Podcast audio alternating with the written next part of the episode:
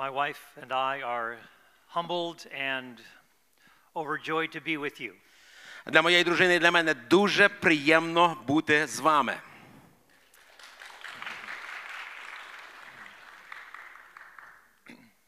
My father, Valery Andreevich, Мій тато Валерій Андрійович, da, щоб ви не сумнівалися.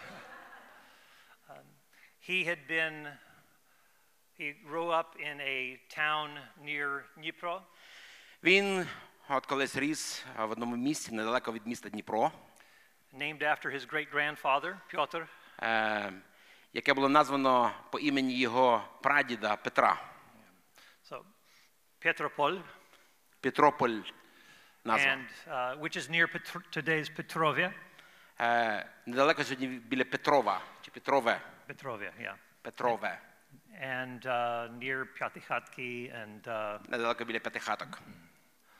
Uh, and in 19, in February of 1932, В лютому 32 року, 1932 he had been, you know, his father had been taken by communist radicals, Е, Тато мого тата, от е, його забрали, скажімо так, радикали радянські, their farm had been taken over. забрали їхню ферму. My grandfather was put into a labor camp, Мого дідуся забрали в табір. and my grandmother and uncle and father uh, were in a were removed to a an abandoned village uh, in the middle of winter. А бабуся, мій дядько і мій тато були перевезені в іншу якусь от, е, місцину, село серед зими.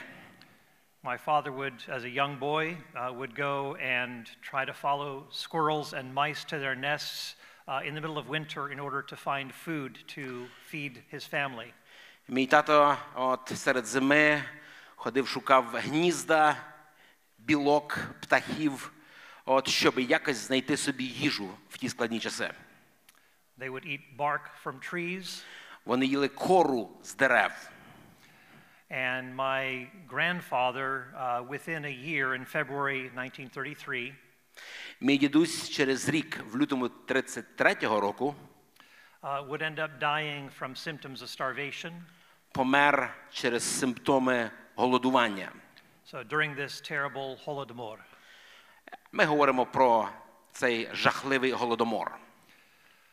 And uh, during the, you know, my father was an artist and a poet. Мій тато він був художником, він був поетом. Uh, he would later become a pastor Він пізніше став пастором. and always had a deep love for the homeland in Ukraine. Він завжди з великою любов'ю ставився до своєї батьківщини, до землі, до України. He would be painting, he would paint pictures or draw sketches for us to tell us about where he lived. Він нерідко малював такі собі скетчі, такі собі малюночки, щоб пояснити нам дітям, де він жив, та місцина, де вони прожив- де вони проживали. And he was accepted at the art, uh, the National Art Academy here in Kiev. Е, Він зміг вступити от, в академію Art Academy. е, в Києві, от, е, а- академія мистецтва, я так розумію, тут в Києві, where all the national painters would go. де всі національні художники от, е, були. But his dreams were disappointed, and he and the Second World War came to Ukraine.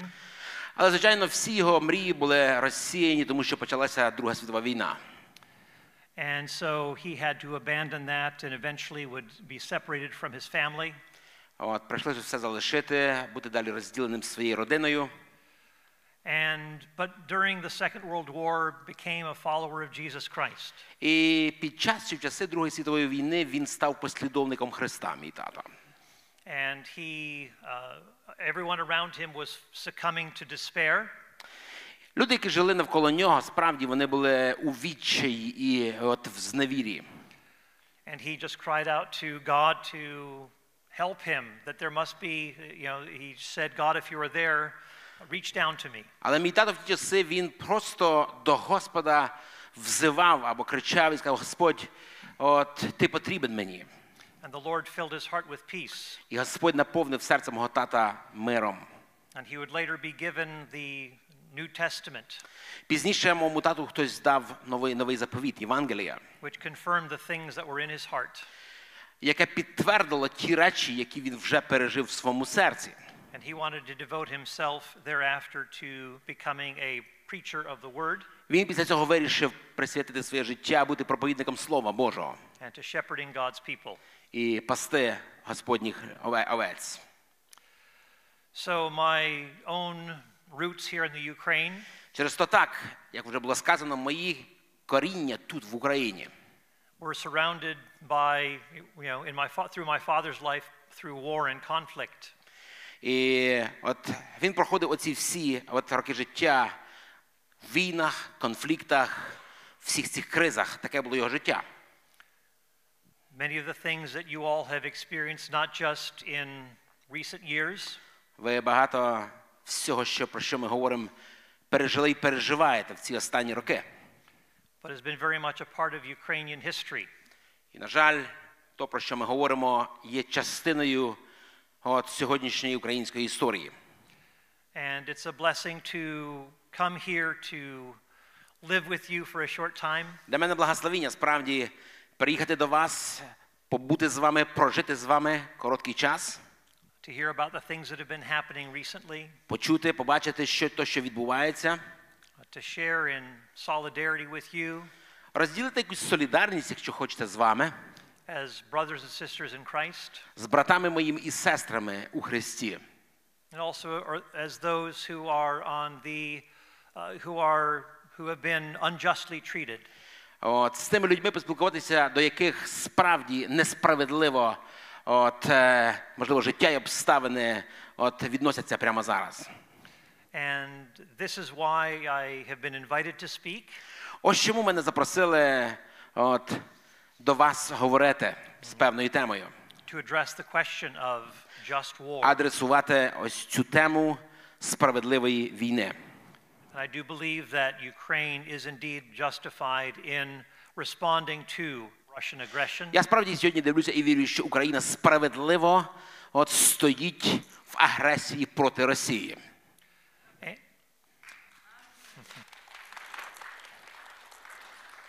And I'm glad that our nation uh, in America has been supporting the effort to, to push back Russian troops. Я дуже радий, що наша от, нація народу Америки він стоїть і підтримує, щоб відкинути ворога от, з земель українських. I know we serve uh, the high, the, the Lord, King of Kings and the Lord of Lords, Я знаю, що ми служимо царю царів і Богу богів, справді. and that our ultimate allegiance is to Him. І наше перше, звичайно, і найбільше посвячення є нашому Господу. And there are some people I know from the Russian army who would rather abandon serving in the army than listening to Putin. Я сьогодні знаю людей, ми чуємо про людей, які в цих обставинах вони от зрікаються своєї армії, вони зрікаються от своїй клятві, от і вибирають бути неслухняними, от е, і не воювати за Путіна. Because they know that this is an unjust war that he Тому, що- fighting. тому що є там люди, які знають, що то, що він робить, це несправедлива війна тут в Україні. So, as we work through some of this understanding of a just war, Тому, коли ми будемо сьогодні проходити і от розбирати ось цю тему доктрини справедливої війни. some of you may be wondering well, how do I respond to this as a Christian? Дехто, можливо, думає, а як я маю до цього всього відноситись як християнин? Does a just war have anything to do with the Christian faith? Справедлива війна, а ця теорія чи доктрина, вона якесь відношення має до християнської віри, в принципі, чи ні, чи немає? Shouldn't we just avoid all of this and read the scriptures and share our faith? Можливо, нам от це все лишити десь там, збоку, в стороні, от, і служити церковним християнським життям, та й все. Well, I think that there is a lot more of a rich understanding that we can bring to that question. Я думаю, що сьогодні, разом розбираючи тему, ми зможемо збагатити наше розуміння ось цієї теми. And that engaging in a just war is actually an act of neighbor love. І я от скажу, можливо, це перша тема, що практикувати справедливу війну і є виконання заповіді от любові до ближнього. and that there are some things worth fighting for, І справді є речі, за які варто воювати. and even worth dying for. І, можливо, навіть померти варто. Є речі, за які і померти варто. And Jesus himself said, Greater love has no one than this, Сам Ісус сказав, немає більшої любові, ніж покласти своє життя за друзів своїх.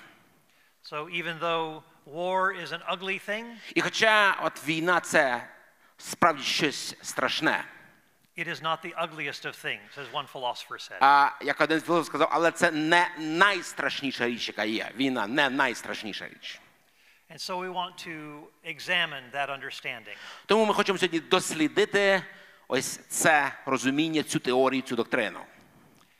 And when we think about all of the troubles in the world, Коли ми роздумуємо над цими проблемами в світі існуючими, when we think of nations like Iran and North Korea, коли ми розглядаємо і дивимося на от країни, такі як Північна Корея, Іран, uh, terrorism through ISIS or Al Qaeda, на тероризм, коли ми дивимося на ІДІЛ чи на Аль-Каїду, through sex trafficking that is taking place, коли ми розглядаємо взагалі ось торгівлю людьми, and even places where there is religious persecution, або навіть країни і місця на планеті, де є релігійне переслідування.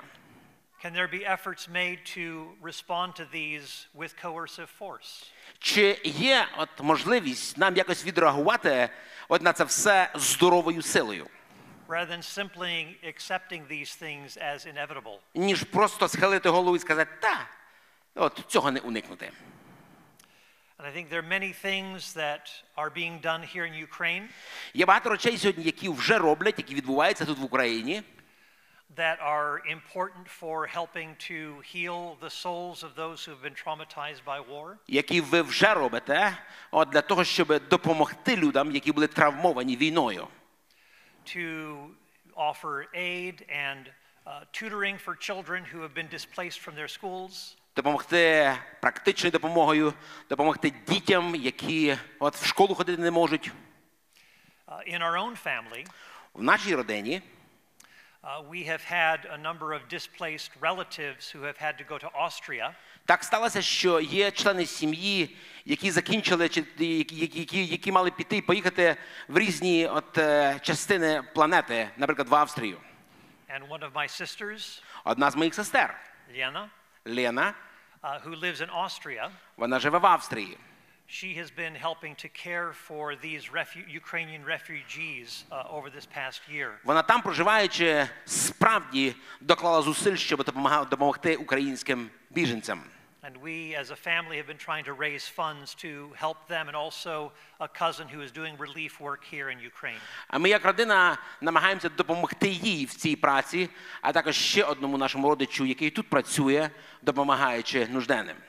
In fact, uh, I'll be, uh, Lord willing, will be in, in Western Ukraine in a couple of days, Через пару днів, от ми будемо в Західній Україні. and I look forward to, for the first time, uh, meeting my cousin. І я вперше, послухайте, вперше буду, на- сподіваюся, буду мати можливість зустріти свого от, двоюріднього брата чи троюріднього, who has been doing a lot of relief work in Western Ukraine. який багато роботи сьогодні робить на Західній Україні. Brothers and sisters, Брати і сестри, we stand with you. ми стоїмо з вами.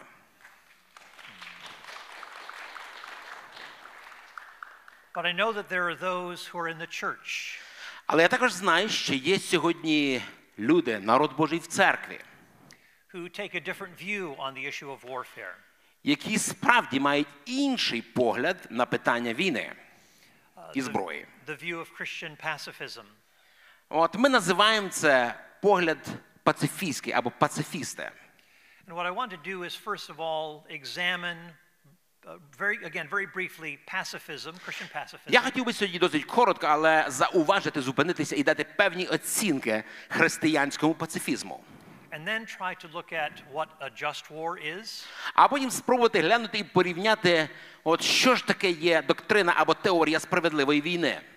and then look at how scriptures actually reinforce the notion of just war.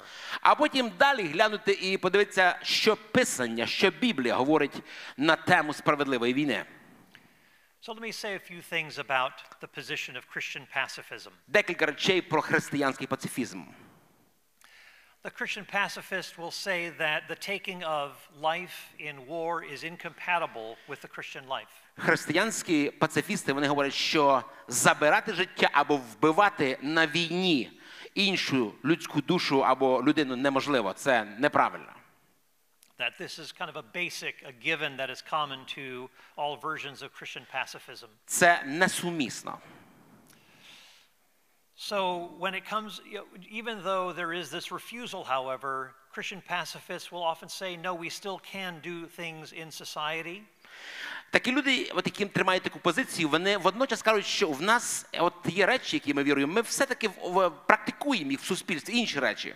We can do good in the world. Ми можемо добро робити в суспільстві, в світі. We can engage in making peace where we can, Ми миротворці, ми там, де ми можемо, ми хочемо мир принести. of praying for our enemies. Ми молимося за наших ворогів.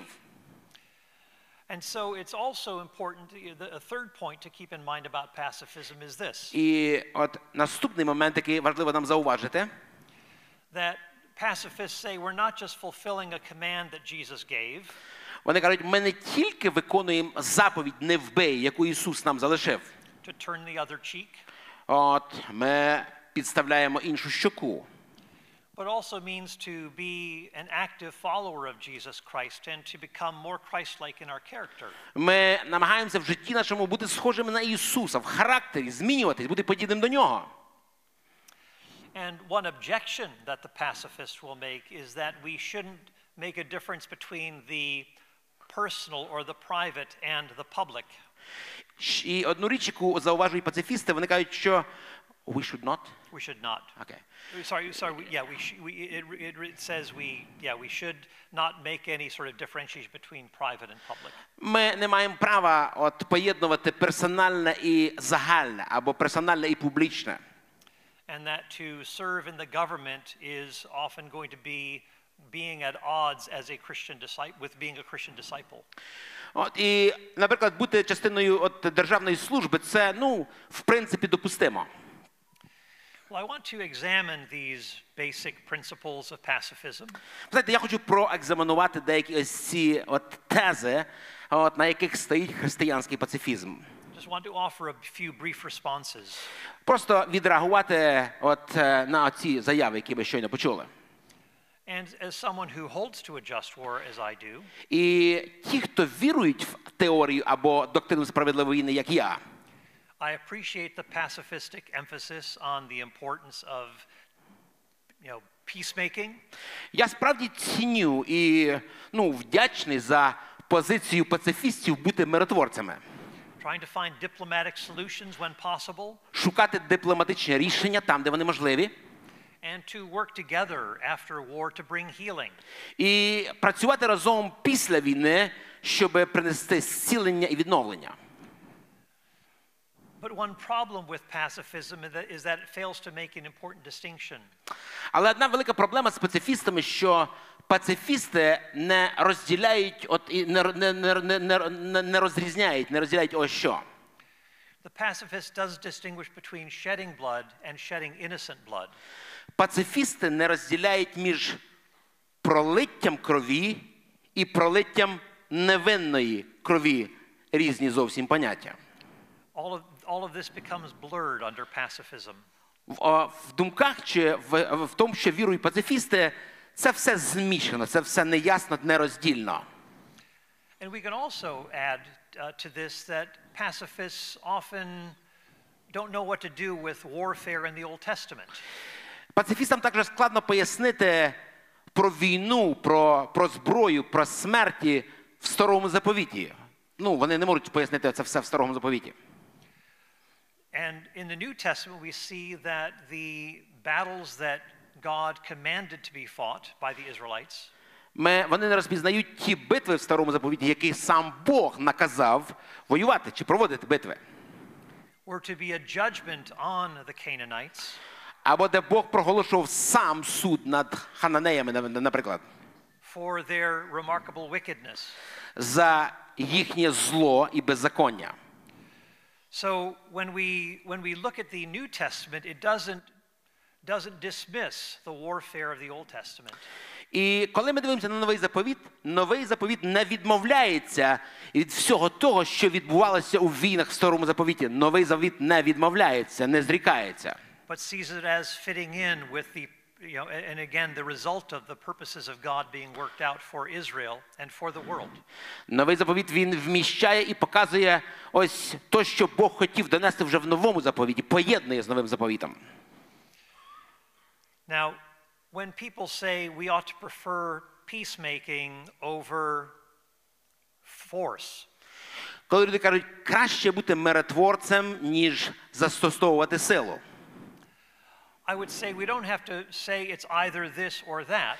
Я завжди кажу, не потрібно вибирати або або.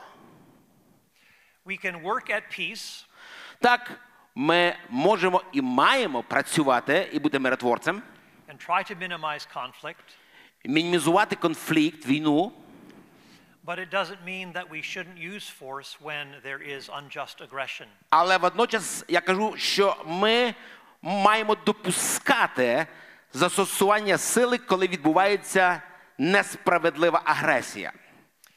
And very often, uh, the accusation from the pacifist is that uh, how can you love your neighbor when you are engaged in warfare? Дуже часто звинувачення, яке звучить від пацифістів, як ти можеш любити свого ближнього, якщо ти от, застосовуєш силу проти нього. Well, keep in mind that in engaging in a just war, we are seeking to protect the innocent. Пам'ятаєте, я відповідаю, що застосовуючи силу в теорії справедливої війни, ви що робите? Ви захищаєте невинних. We're seeking to restore order so that people can live quiet, peaceable lives. Ви повертаєте порядок, от мир, щоб люди далі продовжували жити нормальним життям. And we can also try to stop those who are inflicting unjust uh, you know, force upon others. І ми намагаємося зупинити тих, хто прийшли з агресією, от, з беззаконням, от, і, і, і, і хочуть воювати проти невинних. This itself is an act of love towards them. Я саме це вважаю от, актом любові до таких. to keep them from bringing further harm to their own souls by killing innocent people. Щоб і такі люди, агресори, вони не брали гріх на душу і не вбивали інших людей. And it doesn't mean that we have to kill the enemy, Це не означає, о, це не обов'язково означає відразу, що ми маємо вбити ворога. that's only a last resort. Ми називаємо це крайній останній засіб. It may just be a matter of harming or capturing an enemy. І навіть коли ми застосовуємо от, е, силу, ми можливо ранимо або можливо беремо в полон навіть того агресора, не відразу вбиваємо. until peace is restored. Все з ціллю повернути мир і порядок. We need to remember that while all violence uses force, Нам потрібно пам'ятати, що як зло застосовує от кожного разу силу, not all force can be called violence. не кожну силу ми називаємо злом. Хіба не так? Не, да, не кожну силу ми називаємо насиллям. Дякую. Proper force is directed at injustice. Справжня сила вона застосовується проти несправедливості. It must be proportionate. Вона має бути пропорційна, ця сила проти несправедливості. Some people say, well, shouldn't we always try to have peace? Деякі люди кажуть, ну хіба не правильно шукати кожного разу мир? Well, sometimes peace can be unjust. Я скажу вам, що деколи мир буває несправедливим, хіба ні? You think of when the British government made peace with Adolf Hitler. Пам'ятаєте, в історії був момент, коли британський от, уряд він склав от, е, мир з Гітлером. And Neville Chamberlain came back to Britain saying that we will have peace in our time. Чемберлен повернувся додому і каже, що а тепер ми будемо матиме мир в наш час. And so he, would- they would just allow the Nazis to go into uh, d- you know, Czechoslovakia, Таким чином вони дозволили нацистами от, захопити Чехословакію. and then that would be the end of the matter. І думали, що на цьому все закінчиться. That was an unjust peace. Але ми знаємо, що то приклад несправедливого миру. It's not to be peace at any price. Тобто це не мир любою ціною. Peace may be unjust. Тобто, ще раз ми говоримо, що мир, якого ми всі хочемо, він буває несправедливий. And this is what is called appeasement. Appeasement, kind of compromising. І це те, що ми називаємо не миром, а компромісом. And Winston Churchill said this about this kind of compromise. Цікаво про це сказав Вінстон Черчилл, про цей от, е, компромісний мир. This kind of compromise is like feeding a crocodile Каже, цей от мир компромісний це все одно, що годувати крокодила. and hoping that he will eat you last. І надіятись, що він тебе з'їсть останнім. So when we think about peace, it, we, we, you know, that's not the final word. Тому, коли ми говоримо про мир, ми не вживаємо це слово чи поняття як останнє. We have to ask, is the peace just? Ми задаємо питання, чи цей мир справедливий. Не просто мир, а чи цей мир справедливий. Ось останнє слово, яке ми вживаємо. And think about this. Подумайте ще. What if a society were comprised just of pacifists? Подумайте, надумайте, аби все суспільство складалося тільки з пацифістів. The Christian writer C.S. Lewis said they wouldn't remain pacifistic for long. Сіс Льюіс, автор, колись сказав такі слова, що такі люди, які вибрали от бути пацифістами, і всі були б пацифістами, вони б недовго були пацифістами.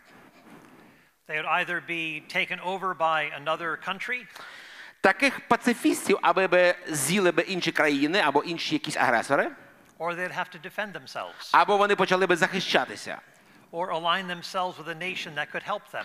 або принаймні би от пішли би в якийсь в якусь в яку- в який- в якийсь договір з іншою країною, яка би їм допомогла. Ще варіант. And for 70 years in the, in the American colonies, 70 років в американських колоніях there was a state, Pennsylvania, which was in, and pacifists were in charge of that state. У нас був штат Пенсильванія, і цікаво, що керівниками чи керівництвом цього штату Пенсильванія були пацифісти. And they, those who were in charge of the state didn't want to get their hands dirty. І керівництво цього штату вони ніколи не хотіли от, застосовувати силу чи там воювати. They didn't want to use force themselves. От самі не хотіли воювати. So, in order to deal with criminals in that state, Через те, щоб розбиратися якось і тримати кримінал весь в порядку, от they hired Indians or others to try to keep the peace. вони винаймали то індійців, то ще когось, щоб тримали в їхньому штаті порядок. So they let others do the messy work that they weren't willing to do. Іншими словами, вони іншим пропонували зробити всю от брудну роботу замість того, щоб робити цю роботу самим. And when you think about even in how societies normally operate, І коли ми роздумуємо, от навіть коли от певні суспільства, як вони живуть, як вони діють сьогодні, and when you have money in the bank, коли в тебе є гроші в банку, as our brother Andre here knows, як наш брат Андрей знає, it requires force and sometimes people carrying a gun to keep that money safe. брат Андрій знає, що для того, щоб навіть гроші зберегти, щоб не поцупив ніхто, то для цього використовують пістолет деколи, ні?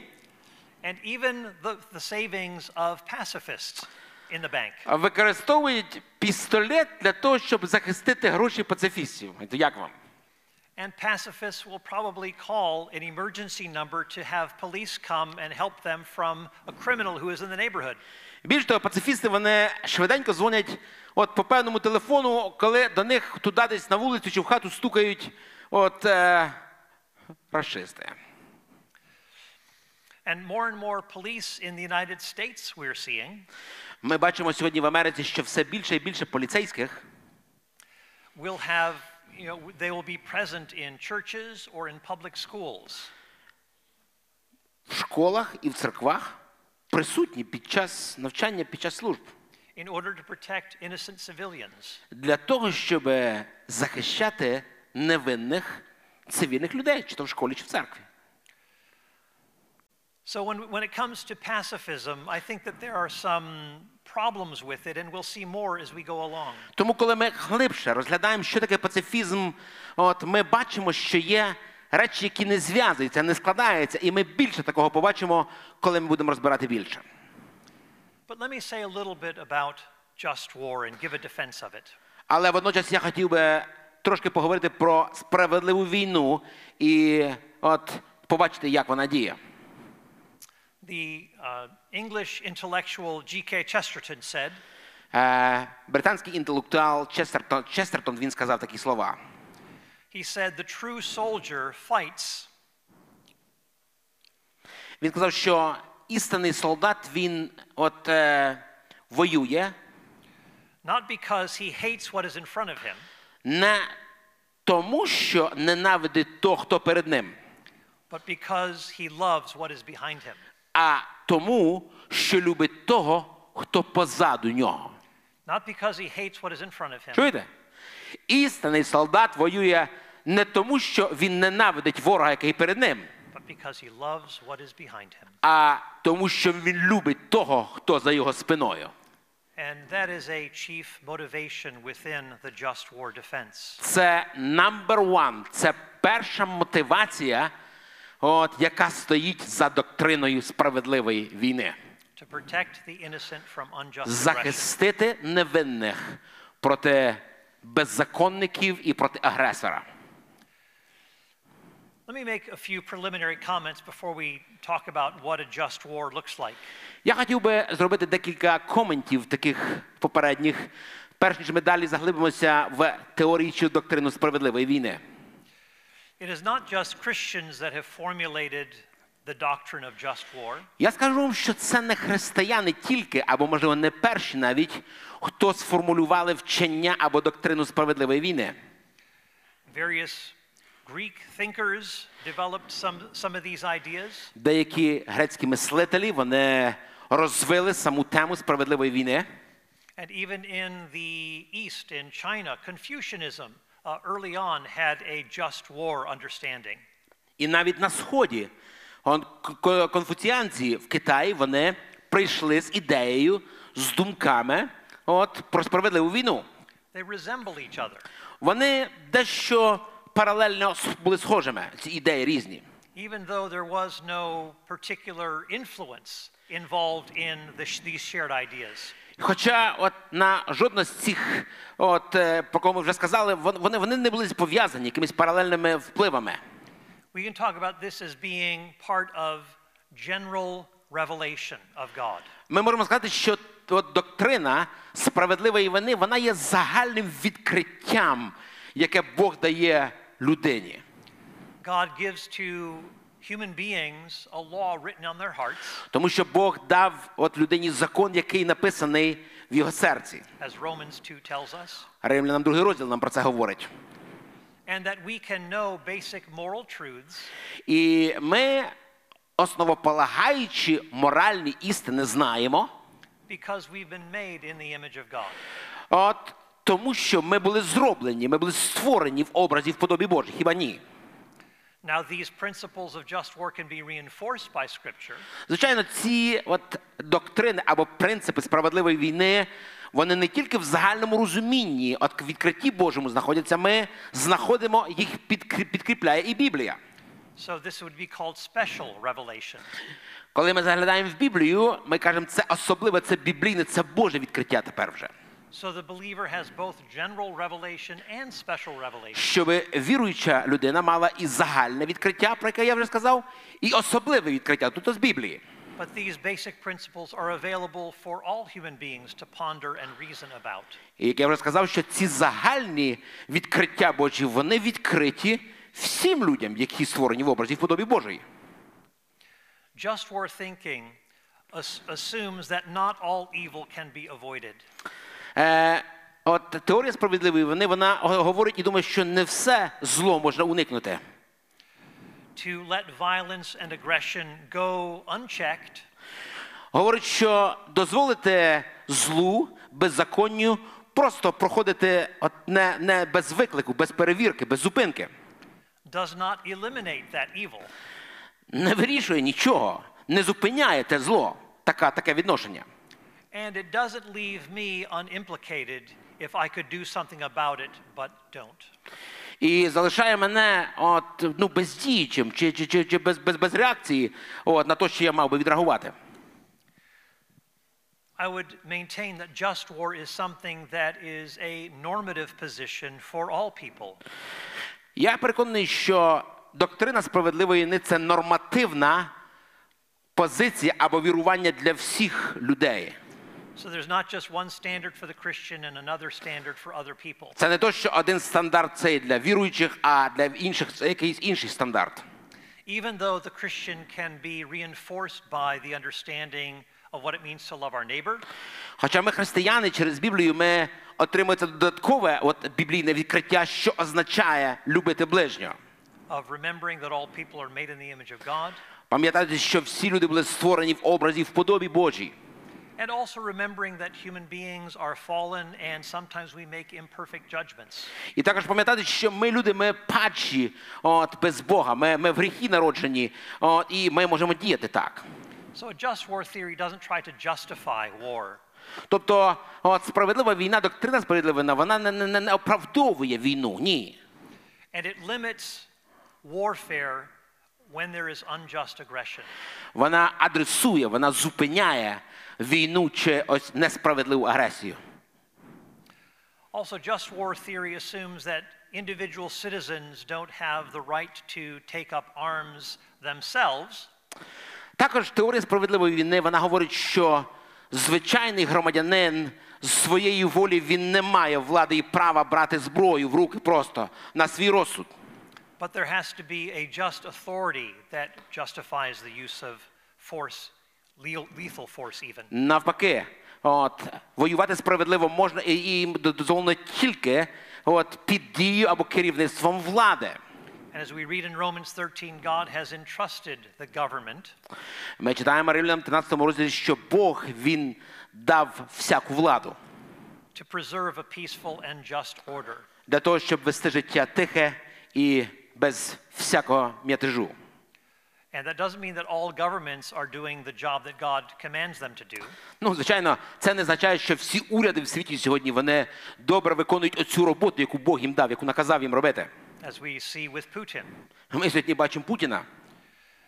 But we do see that there is an important, that when the government is doing its job, Але ми бачимо, що ті уряди, ті держави, які роблять добре ось цю роботу, яку їм Бог дав, that it will be preserving the peace, тобто зберігати мир, It will be punishing the guilty, от, карати зло and protecting the innocent. і захищати невинного. Це задача кожної влади. So that when government is doing its job that God ordains, that is good for society. І коли от уряд робить роботу, ось цю, яку ми сказали, ці три речі, от таке от суспільство проживає в безпеці, в процвітанні. So, with those preliminaries in mind, Тому, розглянувши ці попередні думки, what are some criteria for a just war? які критерії, які определяють ось цю справедливу війну, доктрину справедливої війни? Well, there are some things to keep in mind before war is embarked upon, Є деякі істини важливі, які ми маємо сказати і тримати от десь- в голові до того, як починається війна. what is to be done during war, Є істини або позиції справедливої війни, доктрини, які ми маємо пам'ятати під час війни, and what is to be done after war. а інші істини, які ми маємо тримати от в себе в голові і практикувати після війни. And just war begins with, first of all, a just cause. Справедлива війна, перш за все, починається з чого?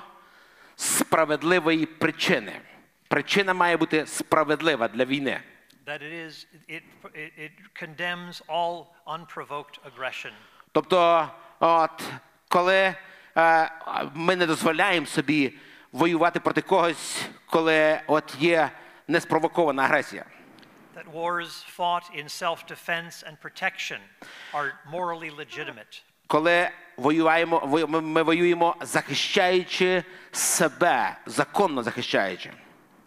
There also has to be not only a just cause, but a just intent. Має бути не тільки справедлива причина, от, має бути справедливий намір. The goal is not revenge, Ми сказали, це не відплатити, це не е, мість, як буде українською. Не помста, так. it's not for conquest, Це не завоювання, it's not for economic gain, це не якісь економічні причини, it's not for ideological supremacy, це не якась ідеологічна от, е, зверхність. but it is ultimately the intent should be to secure a just peace for friend and foe alike. а тільки повернути справедливий мир от народу. I think of Germany during the Second World War. Я пригадую от ті події, які були в Німеччині під час Другої світової війни. Rather than just leaving an enemy that was devastated, Замість того, щоб от е, залишити ворога просто зруйнованим, there, was, there were efforts to build bridges and to make peace after the war and to bring healing between the nations. Були зроблені кроки для того, щоб відновити мир, якісь мости, от збудувати, щоб, щоб повернути от Німеччину до життя. So, greater good than harm should result from war. Тобто ціль в кінці кінців була зупинити зло і відбудувати, от, е, повернути назад до, нор- до норми от, суспільства. A third aspect of just war Третій аспект справедливої війни is that there has to be a lawful declaration законне оголошення. that only the state, not individuals or groups within the state, Тобто не якісь групи, не якісь особистості, а тільки легітимна державна влада. only the, only the government can legitimately exercise the authority to initiate war. має право ініціювати війну. So, a just cause, Ми сказали, от справедлива підстава для війни, A just intent, справедливий намір номер два a lawful or just declaration, і законне оголошення номер три. and fourthly, the last it should be a last resort. І четверте це війна справедлива практикується тільки як найостанніший засіб, останній засіб. Have is it possible to do any further negotiation, Коли вже неможливі більше ніякі переговори, to find pathways to peace without going to war, судові справи, компроміси, to maybe settle disputes through diplomacy? коли неможлива вже дипломатія, Are there ways that we can avoid force before going to war? ми задаємо питання, чи є якісь інші, якісь можливості уникнути війни, перш ніж ми вик- використовуємо цей останній засіб. On the other hand, З іншої сторони, there may be reason to say we have done enough. This person is showing no indication of trying to uh, find peace with us. приходить момент, коли от ми кажемо все, всі засоби були вжиті, спроби були зроблені. Negotiation becomes impossible. Перемовини вже неможливі. So, those are certain things that we think about before going to war. Ось ці певні речі ми обговорюємо, важливо пам'ятати до початку с- от, с- вживання сили або справедливої війни. Obviously, if there is unjust aggression, Звичайно, коли ми бачимо от, несправедливу агресію, then the state that has been invaded uh, has a right to respond and declare war. країна, яку незаконно от, е, завойовують, вона має повне право от, захищатися і оголошувати справедливу війну. Well, what do we do during war? Наступне питання: що ми робимо під час війни, от в контексті доктрини справедливої війни? Well, first of all, there should be the immunity of non combatants. Номер один. Під час от, доктрини чи практики справедливої війни ми маємо пам'ятати, що є імунітет мирних жителів. Medics, мирні цивільні, медики. they should be protected from any sort of uh, fight, fr- from any warfare. Це люди, яких війна має не зачепити. It doesn't mean that there are no accidental deaths in a just war. Звичайно, це не означає, що війна не зачепить і цих цивільних медиків, інших людей, які от мають залишитися ну, живими цілими. Some non-combatants may die, Звичайно, під час війни помирають і цивільні. but that is not the goal. Але ці люди не є ціллю справедливої війни. The goal is to direct the warfare against the combatants. От теорія чи доктрина справедливої війни вона вживається тільки проти завойовника, проти агресора. So, in addition to keeping the non-combatants in mind, От, говорячи от про того, що є мирні, оці цивільні, яких ми не чіпаємо під час війни. another criterion during war is that there should be limited objectives. Ще одна критерія от, під час війни в доктрині справедливої війни це обмежені цілі. Since the, the goal of a just war is to restore a fair peace, Так як от доктрина справедливої війни і її ціль це принести мир, а не, руй- не, не руйнування. it doesn't mean destroying entirely the enemy's population. Е, В цій от е, доктрині справедливої війни не дозволено руйнувати от е, народ, от вбивати людей or totally ruining its economy. або економіку. As far as you can go to secure that peace, that's as far as you should go. Наскільки можливо потрібно от залишити цілими, неушкодженими ось ці речі, про які ми говоримо. Тобто є обмежені цілі, то чого не можна руйнувати. Sometimes decisive force is needed to get to that point, Деколи потрібно вжити силу, щоб дійти, зробити певну роботу, trying to keep things, uh, you know, trying to keep the objectives limited. але потім пам'ятати, що є обмежені цілі, є речі і величини, які не можна, не потрібно руйнувати. Also, the means that we use should also be limited or proportionate. Також ми говоримо, що от мають бути обмежені або пропорційні засоби, або сила має бути обмежена і пропорційна. So, so what is the, su- the sufficient force that is necessary to accomplish these objectives? Тобто ми говоримо, яку застосувати потрібно силу, щоб просто принести мир і не більше. What is needed to repel aggression? Що потрібно, щоб зупинити агресора? What is needed to deter future attacks? Що потрібно, щоб зупинити наступні атаки?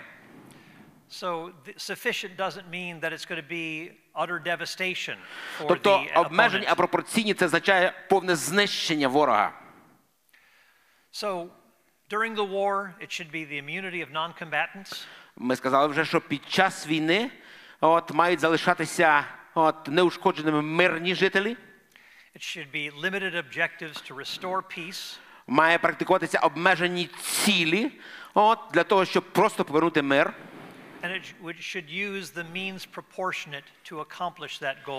І the use of, the, mil- of military force. Маємо пам'ятати, що є обмежені, а пропорційні засоби, зброя і сила, яку можна вживати от, в, в доктрині справедливої війни. What then to do after war?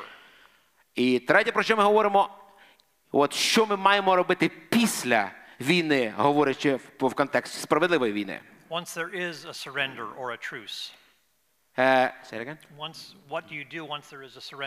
Коли повернувся мир, коли є здача от, е, ворога агресора, Well, first of all, order needs to be restored. перше після війни має повернутися порядок. to establish and ensure that there will be domestic and international security.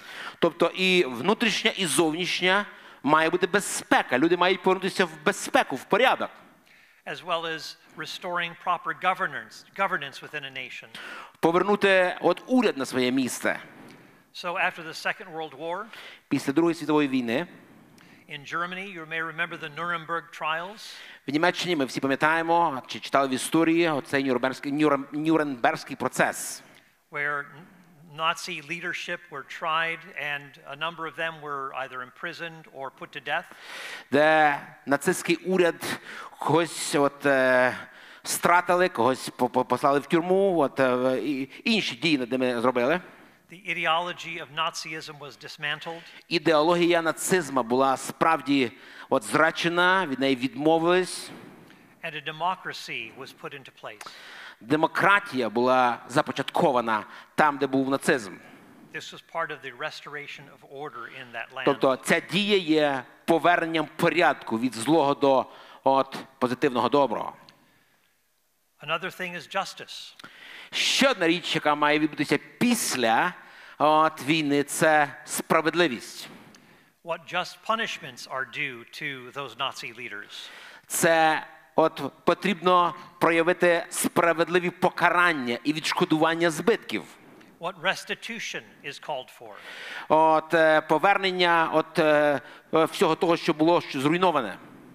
And for many who were Jews in Germany Для багатьох євреїв, які в той час жили в Німеччині, or who had survived concentration camps, ті, хто пережили тим більше от ці всі табори смерті, the German government actually took steps to restore the things that were taken from the, uh, the, the Jewish population. німецький уряд зробив багато, щоб повернути те, що було вкрадене, зруйновано от, у євреїв. That was a, an appropriate outcome. Це справедливий, от, е, скажімо так, результат повернути справедливість. And then there is what's called conciliation. І ще, що ми маємо сказати, має відбутися після війни, це примирення. How can both parties imagine a future together? How, they can, how can they move forward together? Як дві конфліктуючі сторони вони мають жити, співіснувати далі. So keep in mind that the exertion of just war has brought an end to Nazism, fascism, and Soviet communism. Пам'ятайте, що саме практика доктрини справедливої війни вони привели до кінця нацизма, от і от принесли мир, порядок, скажімо так, от е, в Німеччину. We can also keep in mind that the, use, the, the, the possession of a strong military may itself be a deterrent, Ми маємо також пам'ятати, що наявність сильної армії дуже часто це вже застереження ще до початку війни, якщо така армія є, without firing a single shot, навіть без використання жодної кулі. just knowing that there is a powerful force Тобто, коли ворог або агресор знає, що є з другої сторони потужна сила, can keep rogue nations from causing trouble. яка не дасть нагоди зробити зло. And also, it's important to remember that other nations can become accomplices to evil through doing nothing. Також потрібно пам'ятати, що і інші нації вони можуть бути задіяні в агресію, просто нічого не роблячи, просто спостерігаючи. Now, those are a few things to keep in mind about just war. Ось деякі тези важливі, які ми сьогодні з вами от, проговорили, які стосуються доктрини або теорії справедливої війни. Now, it doesn't mean that a just war will always be perfectly carried out, Звичайно, говорячи про справедливу війну, ми ні в якому разі не говоримо, що всі пункти завжди от, виходять ідеально чи правильно. there may be missteps and bad judgments here and there. Справді, війна така штука, що якісь речі були оцінені, а в результаті і дії були зроблені неправильно. perhaps due to lack of information, Можливо, за недоліком інформації. human frailty, Людська, знаєте, ось ця слабкість. and so we understand that there will be some imperfect judgments made during the course of a just war. Тому ми розуміємо, що під час війни є от неправильні, неточні от якісь дії, вчинки з різними результатами. But it doesn't mean that we should lose sight of the big picture. Але це не означає, що навіть коли щось не вийшло, що ми маємо відмовитись від цієї великої картини, яку ми проговорили з вами. For example, my mother, who was born in Riga, Latvia, Наприклад, моя мама, яка народилася в Ризі, в Латвії, Uh, some of her relatives were in Dresden, Germany when it was bombed. Деякі родичі моєї мами вони знаходились в Дрездені, в Німеччині, коли бомбили Дрезден. And uh, yeah, I, yeah, two, two of my great aunts and a great uncle were there. Мої от е, прадіди, е, прадядько і прабабуся, пра, пра, пратітка, перепрошую, були там в той час. And while the bombs were falling on Dresden, Germany, І коли бомби падали на Дрезден, Німеччина, my, my, my relatives were entrusting themselves to the Lord, preparing to die. мої родичі, мої близькі, вони себе довіряли Господи, вони були готові померти. Uh, but yet they somehow survived the bombing. Але водночас Бог спас їх, вони пережили ті страшні бом- бомбардування. But that was an attack that was strictly on a civilian city with, uh, of no military interest. Але та атака вона була проведена те бомбування на цивільних людей, де не було жодної мілітарної чи військової причини от бомбити тих от е, мирних цивільних людей. And even though there is general agreement that fighting against Nazi Germany was the right thing to do, І хоча було загальне от таке домовлення, що от е, руйнувати чи зупиняти чи воювати проти нацизму було правильно, there is a general agreement that Dresden should not have been bombed. водночас було домовлення, що Дрезден бомбити цивільний ну просто неправильно. So just because there may be some misjudgment, it doesn't mean that the cause and basic strategy of the war should not be carried out. Знову говоримо, що навіть тоді, коли під час війни якісь ці пункти з різних причин не виконані або щось відбулося неправильно, це не означає, що ми маємо відмовитись від ось цієї картини доктрини справедливої війни, яку ми сьогодні намалювали. Well, this brings us to the question how does this fit with Scripture? От і в кінці кінців нам потрібно задати, мабуть, найважливіше питання: як це все складається з Біблією, з Божим Словом? Well, a lot of pacifists will look to the Sermon on the Mount as their starting point. Багато пацифістів вони своє вірування починають з нагорної проповіді Ісуса Христа, We need to turn the other cheek. де написано, що ми маємо повернути іншу щоку. And so, what Jesus is saying in Matthew 5 needs to be properly understood.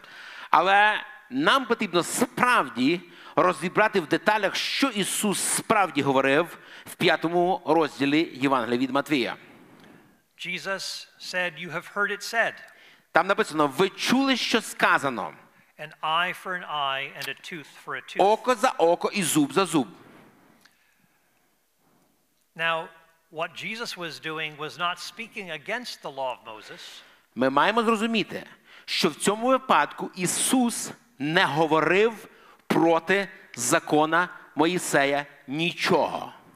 The Old Testament, eye for an eye and a tooth for a tooth, was a matter of judicial judgments. Старозавітній закон, око за око і зуб за зуб за зуб, це був частиною закона от Моїсея. The punishment should fit the crime. От, тобто, що покарання мало відповідати чому? Злочину. But in Jesus' day, this text would be, was being used to justify getting back at your own personal enemy. А в часи Христа дехто намагався використати цей закон, щоб от, вжити цей закон проти особистого ворога. And of course, the, what Jesus was trying to stop is a certain danger. І що Ісус намагався сказати в цьому контексті? Він намагався зупинити певні небезпеки. a a kind of vicious cycle that is created. Знаєте, ось той таке от зле коло, от, яке от хотіли, хотіли створити люди. If you did this to me, I'm going to do that to you. Тобто, ти зробиш це мені, я це зроблю для тебе. And then that person says, Well, if you did that to me, I'm going to do that to you. А, от, а той казав, ні, ти мені зробиш, то я тобі ще то зроблю. And usually it creates an escalating cycle. І це створювало цей ескалюючий такий процес між людьми. Jesus said, he said, he said, I say to you, you should not resist an evildoer. І Ісус сказав, що я кажу вам, що не протився зловму. That's how it's commonly translated.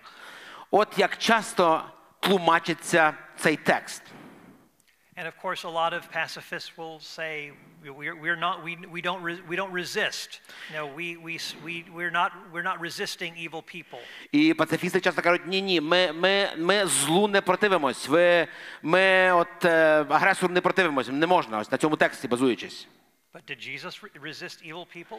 Але я задаю питання: сам Ісус, Він протистояв злим людям і злу чи ні? All the time.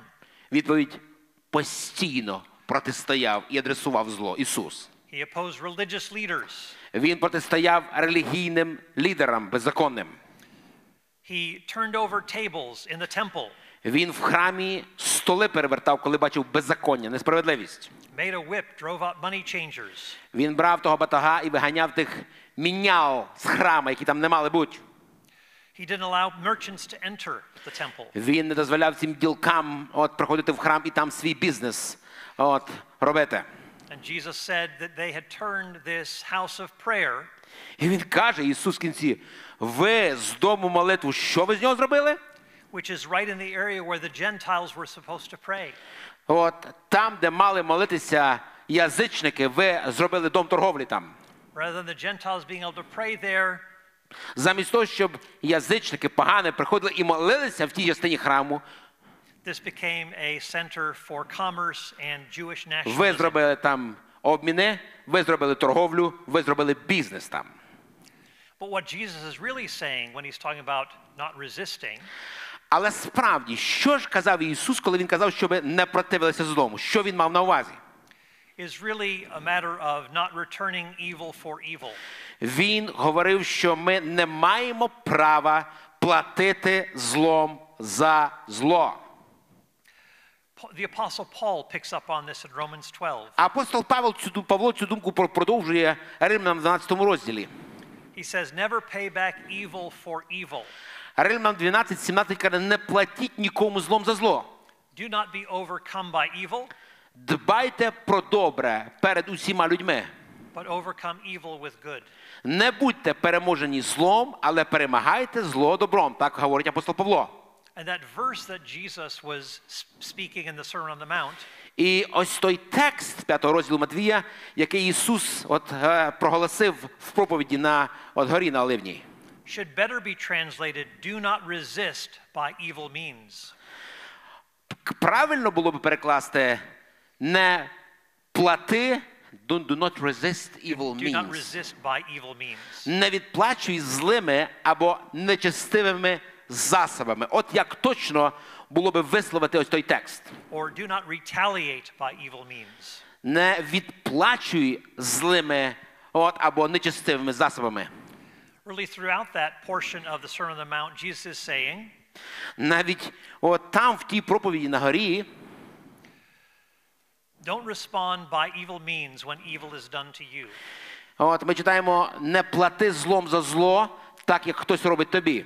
By the way, that doesn't include responding to unjust aggression when your nation has been attacked. До речі, це не стосується випадку, коли несправедливо агресор приходить, як, от, як, як до вас в Україну, і от, е, приносить агресію в ваш народ. That's responding by just means to evil aggression. Це дія, от, о, вона, вона підпадає під, під, під доктрину справедливої війни, коли ми зупиняємо агресію.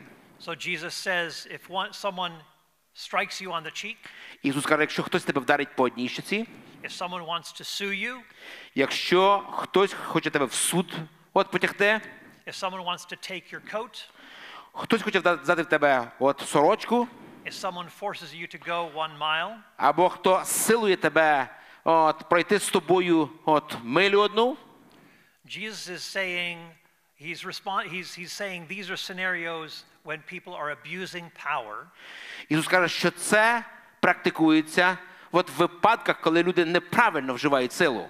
and they are personally hostile to you. І вони персонально агресивні до тебе. So let's just briefly look at those. Давайте ми подивимося на такі випадки. When someone strikes you on the cheek, Коли хтось тебе б'є по щоці, an important thing to remember is this. дуже важливо пам'ятати в таких випадках. This is a personal insult and not an act of violence. Увага!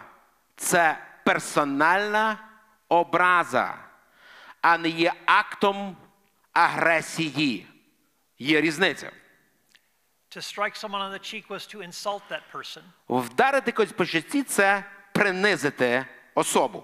And Jesus says, if someone personally insults you, be willing to take another insult. І Ісус говорить, коли тебе хтось персонально принизив, вдаривши по щоці, приймай.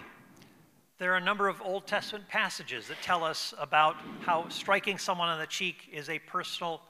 humiliation or insult. І ряд старозавітніх текстів, які показують нам, що ось саме удар по щоці – це було персональне приниження. Job 16:10 Йов 16.10 говорить нам такі слова. says, People open their mouths to jeer at me, to mock me. Вони пащі свої роззавляють на мене, They strike my cheek in scorn. б'ють ганебно по щокам мене. Psalm 35:15. Псалом 34.15. The smiters slandered me without ceasing. Напасники кричать і не вмовкають. Lamentations 3:30. Плач Єремії 3.30 говорить такі слова. Let him offer his cheek to the one who would strike him, Хай щоку тому підставляє, хто його б'є. and let him be filled with disgrace. Своєю ганьбою насичується.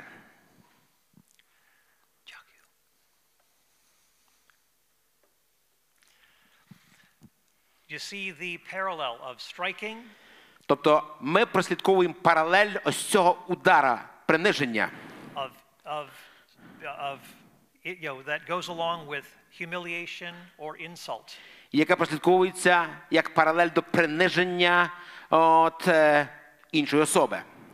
Even when Jesus was on trial, Слухайте, навіть коли Ісуса допитували, John 18 tells us that when he was struck Івана 18 розділ говорить такі слова. on the cheek, Ісуса самого вдарили по щоці. Jesus wanted to know why he was being struck. Що відбулося? Ісус хотів знати в цей момент, за що його вдарили по щоці. Принизили, тобто. because he had done nothing wrong. Тому що він нічого злого не зробив. What about those other things that Jesus is saying in that passage? Як стосовно інших речей, які Ісус проговорив от в тому, в тому контексті, в тому тексті, How can we go the second mile, as it were, as disciples of Jesus Christ? Як практично ми можемо пройти ще одну милю, якщо нас попросили? in response to people who abuse their power, От, говорячи про людей, які зловживають своєю от, е, силою чи владою. maybe in our workplace, Можливо, в нас на роботі, можливо, хтось сусід, хто з нами ну, несправедливий. Well, this is what it looks like. Ось на що би це було схоже. Jesus says, if someone strikes you on the right cheek, І Ісус каже, якщо тебе хтось вдарить в праву щоку, be willing to take another insult. підстав йому і другу. If someone wants to take you to court and take your coat, Хто хоче тебе позивати і забрати сорочку твою, give him your cloak as well. увага, віддай йому і плаща його. Jesus is saying, be willing to part with what may even be legally yours. Іншими словами, будь готовий поділитися, віддати то, що законно твоє. Будь готовий. Remember when Jesus in the Gospel of Luke was asked to solve a dispute between two brothers? Пам'ятаєте випадок, коли в Йоанна від Луки до Ісуса прийшло двоє братів, щоб він вирішив між ними той спір.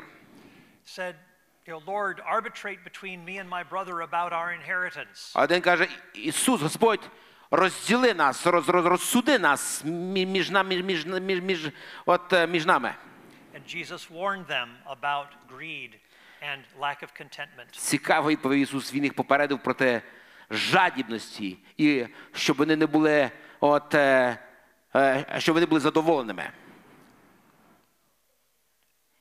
In some cases, when it comes to inheritance, В деяких випадках, коли ми говоримо про спадок, something may be legally yours, деколи ми щось законно отримуємо в спадок. but sometimes it require sometimes it will bring all sorts of family dissension. Але якщо ми діємо, добуваючи спадок любою ціною, це може принести в сім'ю, в рід, ну, серйозне розділення. Some people, rather than fighting for what might be legally theirs, Деякі люди замість того, щоб воювати за свій законний спадок, would rather just say, I'd rather be at peace with people rather Скажуть, than «Ні, trying to fight over money. Я, я краще буду в мирі, ніж я буду за цей спадок воювати за ті гроші чи за ось ще щось інше. There may be times when we just say, just let go of what may be legally ours. Є моменти, коли ми просто відпускаємо і віддаємо то, що законне наше. What if someone forces you to go one mile? Jesus says, go another mile. Коли Ісус каже, тебе попросить хтось пройти одну милю, з ним пройде дві милі. Jesus was saying, be willing to go beyond certain demands that are forced upon you. Іншими словами, Ісус каже, що будь готовим пройти навіть більше, ніж то, от що законно ти маєш зробити. Someone asks you, someone at work takes advantage of you and says, do this. Хтось на роботі прийшов і каже тобі, ти зробив це, але зроби ще і ось це. Jesus saying, do something surprising. Ісус каже, в таких випадках здивуй їх чимсь, зроби щось для них, що вони повірити не зможуть. Asking that boss, can I do some more? Зробив те, що треба, зробив те, що попросили, а потім кажеш, а ще що тобі зробити? Давай, я зроблю. Or doing something kind for your boss. Або зробити щось приємне для твого боса. Ось це і є дія ще одної милі. Even if that person has not been kind to you. Якщо навіть та особа, той бос, він не дуже, от дуже, не дуже все от приємний тобі. Also in the Sermon on the Mount, Також в цій проповіді на горній Jesus says, give to the one who asks from you. Ісус от каже, дай тому, хто тебе просить. Here, Jesus wasn't saying, give anything to anyone who asks you. Ісус не каже кожен раз, у кожному випадку віддай все той, хто тебе просить. Він так не говорить. I just gave the example of Jesus who did not enter into that dispute with the two brothers. Я щойно вам от розказував приклад, коли Ісус не увійшов в диспут м, чи, чи, чи в спір між братами, які ділили спадок. There were times when people said, Give us a sign, Lord. Були випадки, коли люди приходили до Христа і казали, дай нам знамення. And Jesus refused. Ісус сказав, не дам. The point here is that Jesus is saying, Be generous in spirit without showing favoritism. Тобто Ісус говорить, що будьте щедрими, будьте щедрими духом, але не от будьте ліцеприятні. Don't say to this person, Oh, he's wealthy, he can pay me back. Ніколи не кажіть, ну ось цей багатший, цей впливовий, я для нього зроблю щось, він мені от щось відплатить. I'll give to him. От цьому я зроблю. But that person over there А той, probably won't be able to pay me back, та що він мені зробить, що він мені дасть? so I'm not going to help that person. Тому ні, не допоможу. Jesus is saying, Give without, look, without calculating what you'll get back. Ісус каже, роби оці речі без калькуляції, без розсудження, хто що тобі віддасть і відплатить чи не відплатить. Now, even though Jesus is not speaking about issues of warfare, but simply about personal issues, Хоча всі ці випадки ми не говоримо прямо в контексті війни, це якісь персональні речі, персональні між людьми конфлікти, ж так? we still need to understand that it is not easy to do these things. Ми повинні розуміти, що і ці речі між людьми, між персонами, вони не завжди прості для виконання. But just as God came into this world to make his enemies into friends, Але так і Христос, який прийшов в цей світ, щоб придбати своїх ворогів. that is the kind of peacemaking that God calls us to in our own personal relationships. До такого ж самого миротворця Бог кличе і тебе, і мене, яким він сам був і нас навчає. And we want to carry that spirit over into diplomatic relationships, relations between nations, to try to build peace where we can. Ми цей дух, це відношення хочемо практикувати і між народами, між от, державами, в дипломатичних відносинах, між країнами. So we would say, in, in some ways, there is no distinction between the private and the public. З одної сторони, ми говоримо, що з однієї сторони, ми говоримо, що немає різниці між персональними конфліктами і глобальними публічними. That our Christian commitment should carry forth into being peacemakers in the world. Де християнське це посвячення миру, воно проявляється скрізь і на персональному, і на різних рівнях. We've looked a little bit at the Sermon on the Mount. Ми сьогодні трошки розбирали з вами Нагорну проповідь. Let's briefly look at a few other scriptures. Давайте ми ще швидко подивимося декілька текстів. It's important to remember that Jesus did not come up with the idea of loving your enemies. Нам важливо розуміти, що Ісус не прийшов з ідеєю перший любити ворогів. We see even in the Old Testament a command to love your enemies. Слухайте, ми навіть в старому заповіті прослідковуємо ось ось цю ідею любити ворогів. Exodus 23 Книга Вихід, 23 розділ. Your enemy's ox is wandering away. Коли стрінеш вола свого ворога або осла його, що заблудив, return it to him. то поверни його господарю.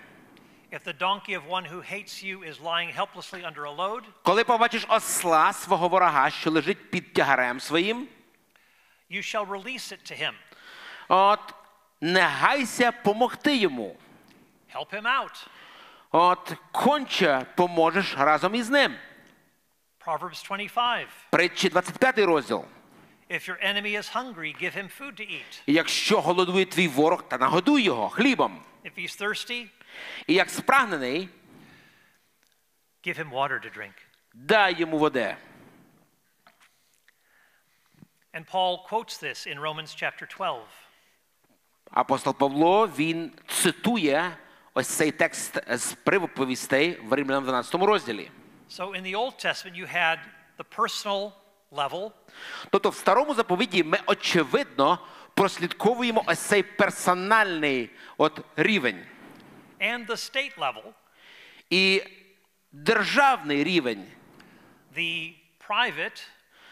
Приватний. And the official. і офіційний. So there was no dichotomy or problem seen in having these two roles within a society. Тобто там не було конфлікта між цими двома ролями персональним і державним. Also, we need to keep in mind that God, though He loves all, will also bring judgment on those who rebel. Ми також маємо розуміти, що Бог, який є любов і миротворець, м- м- миротворець, він той Бог, який приносить покарання проти бунтарів. You see, Jesus didn't just speak words of love and loving your enemies and turning the other cheek. Ісус навчав не тільки любити ворогів, не тільки бути миротворцем, миротворцем і от е, підставляти іншу щоку. There is a great severity to Jesus as well. Ми бачимо, от, що Ісус проявляв строгість і законність от багато разів. In Matthew chapter 18, Jesus says, Матвія 18 розділі Ісус говорить такі слова. He says, "Je- It'd be better to have for a person who leads one of his disciples astray Краще б такому було, коли б е, жодне млино, е, млино, жорном млинове на шиї йому почепили і його потопили.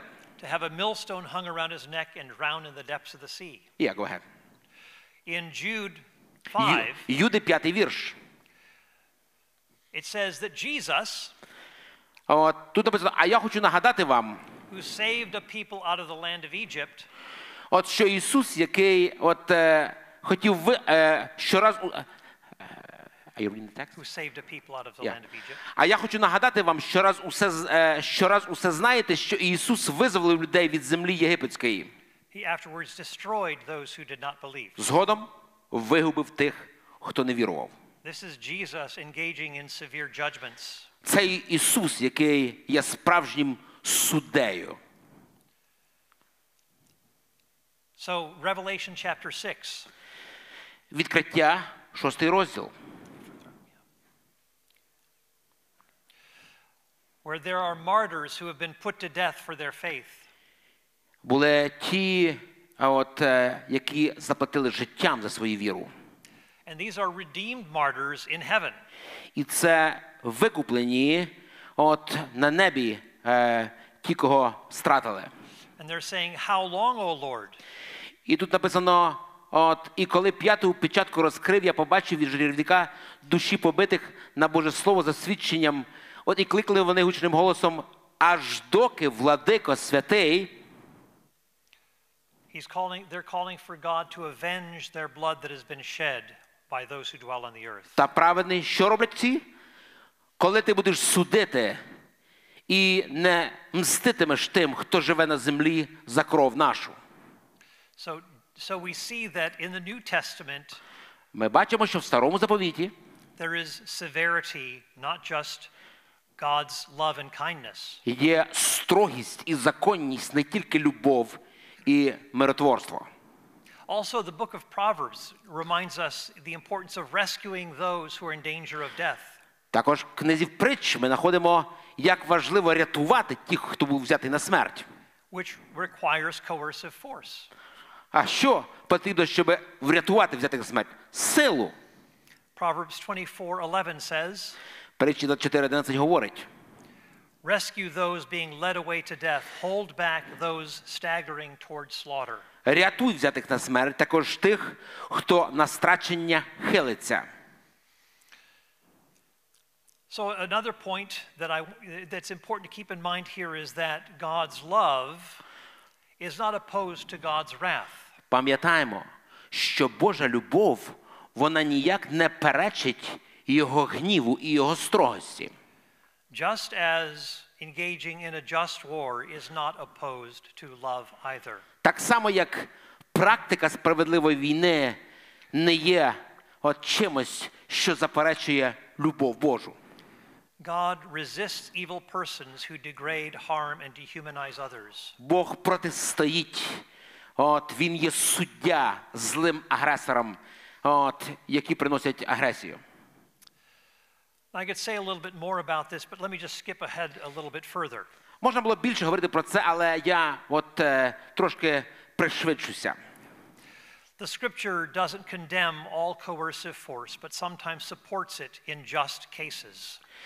Е, Біблія не завжди протистоїть оцій корпоративній силі, а підтримує її також. And there are some passages that, that do lend support to the idea of just war. І є тексти Святого Письма, які підтримують справедливу війну. So there's Ecclesiastes 3:8, which talks about a time for war. Еклезіаста 3, 8 говорить такі слова: час війні і час миру. Proverbs 20:18, Притчі 20, 18. make war by wise guidance. Війну провадь мудрими радами. Proverbs 24:6, Притчі 24, 6. the abundance of counselors brings victory. Спасіння в численності радників. Luke 14, Jesus tells a parable Луки 14 Ісус розказує притчу about a king who counts the cost before going to war. про царя, який от він підраховує розтрати, перш ніж піде на війну. Another point about the New Testament is this Ще один важливий момент в новому заповіті. Ось в чому. that soldiers in the New Testament are often portrayed as honorable people.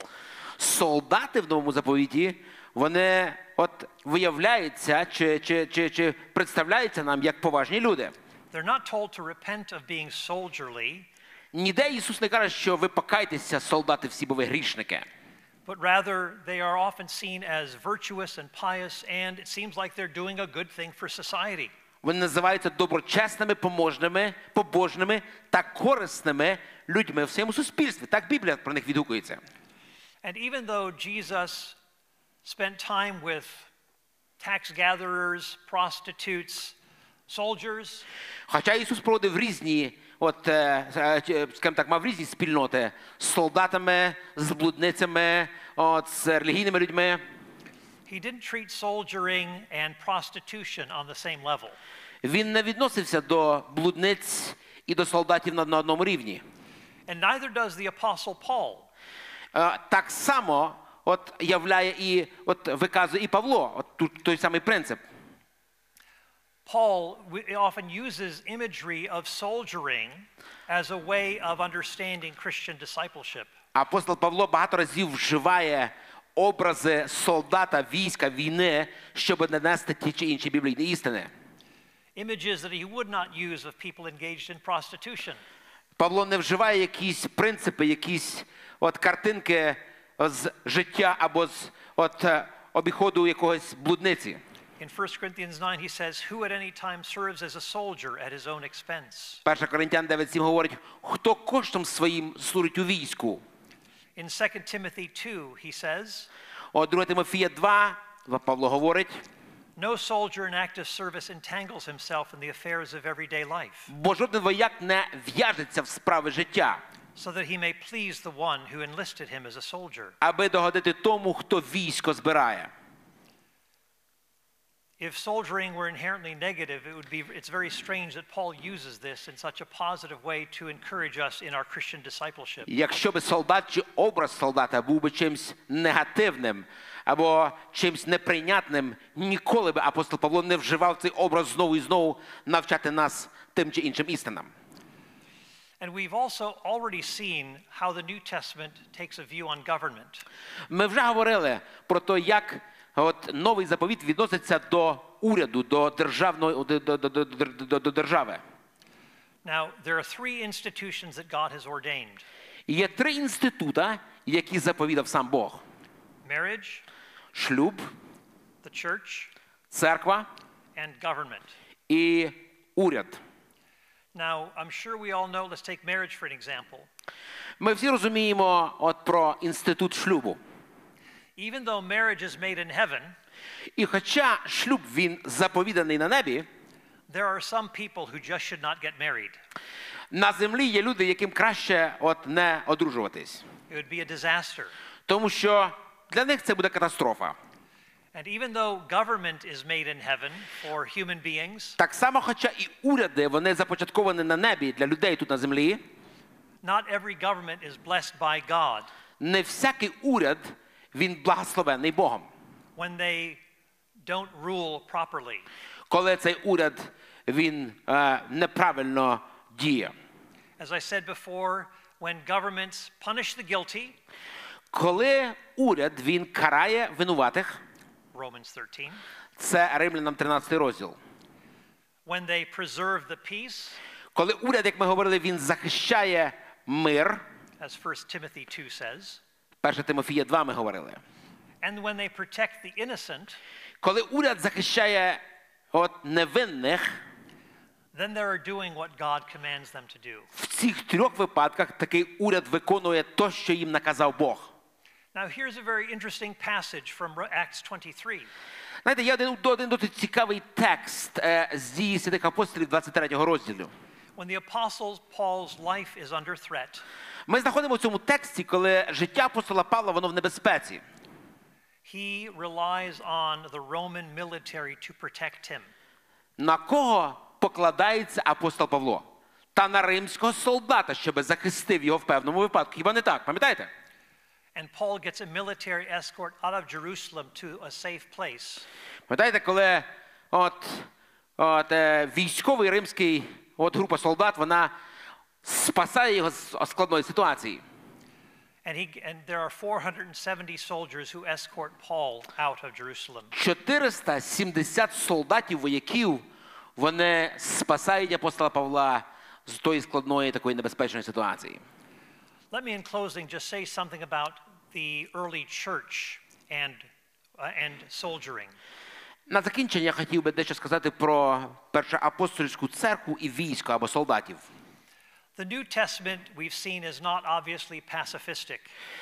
Я сподіваюся, що ми вже бачимо сьогодні, що ні в якому разі ми не можемо назвати новий заповіт от пацифі, пацифіс, пацифістським.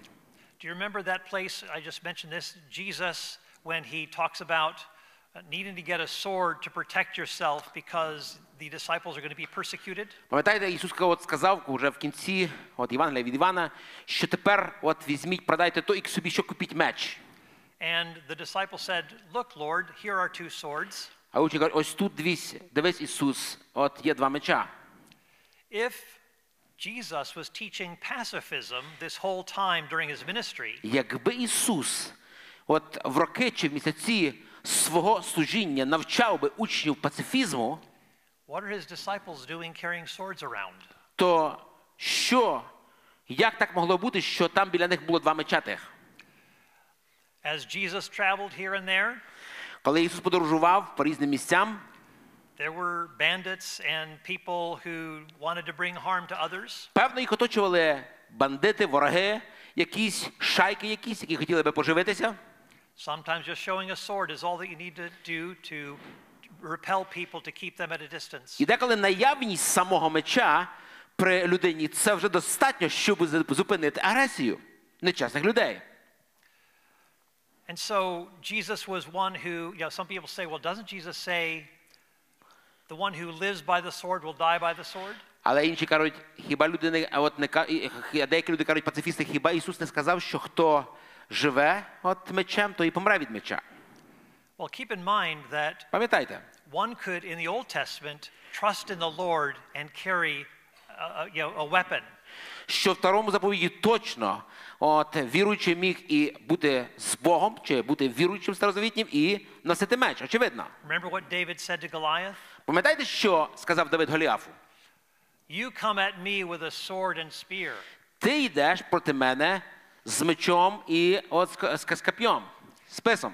but I come to you in the name of the Lord, Але я йду проти тебе з іменем Господа, the God you are defying.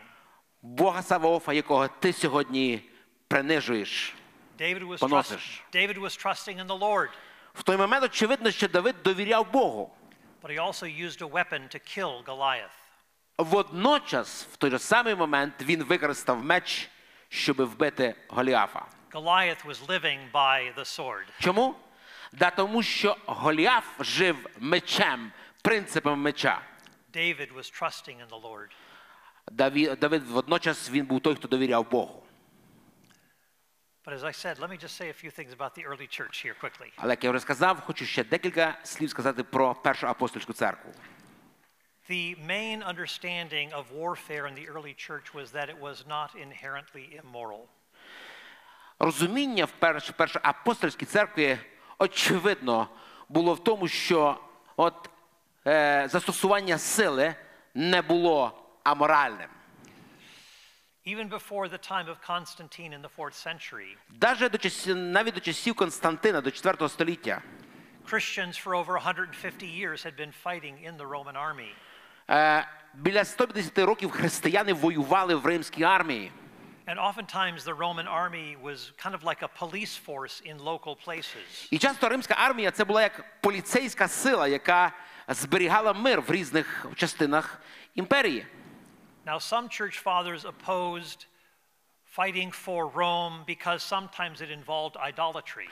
Деякі отці церкви, церкви треба признати, що вони не сприймали, от, е, скажімо так, воювати в римській армії, тому що вона була ідолопоклонська, саме через ідолопоклонство римської армії. Це так. But it wasn't fighting itself. Але ми не знаходимо, що отці церкви були проти застосування зброї в принципі. One church father, Clement of Alexandria, Один з отців церкви Клемент Олександрії, was very positive about soldiering він досить позитивно дивився на солдатів, because he looked at the example of John the Baptist and Jesus, тому що він брав приклад з Ів- Івана Хрестителя і з Ісуса. that when they were given the opportunity to repent, Коли вони кликали е, от, до покаяння, John the Baptist told, didn't tell them to give up their arms, Іван Хреститель не сказав, та складіть всю вашу зброю. Ні. uh, but told them to be content with their wages, А казав солдатам, будьте задоволені вашою платнею. not to take bribes. Не от беріть от, е, взяток. Дякую. We can go on and say much more. Ми можемо продовжити от, згадувати відношення отців церкви до от, війни, до зброї. And I want to thank you for uh, your, your time in listening here. Я хочу подякувати вас зараз, що ви тут, що ви прийшли послухати. But let me just say these three things in closing. Але ще тільки три речі скажу і закінчу. First of all, just war is assumed in both the Old and New Testaments. Перш за все, от доктрина справедливої війни вона прослідковується як в старому, так і в новому заповіті. Це очевидно. And even though pacifism can offer an important perspective, І хоча пацифізм він теж дає такий певний от, е, корисний погляд, it doesn't appear to be the position endorsed by the New Testament. Я не знаходжу, що новий заповіт він підтверджує от, позицію пацифістів. And Romans 13 does say that the government does have a right to bear the sword as ordained by God. Ну ж, бо римлянам 13 ми говорили сьогодні. Написано, що от уряд чи, чи, чи Господній слуга, уряд, він носить що? Меч. І носить його не просто так. And that it, when it is doing its job, sometimes u- the- using the sword will be necessary. І коли Господній слуга або уряд він використовує от, цей меч, він робить Богом назначену, поручену задачу чи роботу. And we can also say that governments should respect the conscience of those who may have a different perspective as Christians and, are, and don't want to fight but could perhaps serve in other ways. Звичайно, ми також говоримо, що уряд добре, коли поважає і іншу думку, от думку альтернативну, коли хтось не хоче воювати зі зброєю в руках. Це добре, коли уряд дає таку можливість. And as we've been speaking about just war, Говорячи про справедливу війну, we ought to remember that just war makes sense in the context of the justice and goodness of God. ми маємо пам'ятати, що справедлива війна вона за- за- за- займає от засурену позицію от в розумінні самого Бога, його справедливості, його, його, його хто він такий. That there is a just moral order that exists. Бог прослідковує і хоче, щоб серед людей був порядок і моральний порядок певний, який він заповідав. And God also delegates to human beings the possibility of pushing back against injustice in this world. І Бог людині уряду, Господньому слугі, слузі дав оце право, владу, відповідальність тримати зло от, на відстані, от, під контролем. And the main thing that we all ought to remember is that God utilized justice in order to bring about our salvation. І ви знаєте, Господь дав справедливість, от, щоб принести нам спасіння.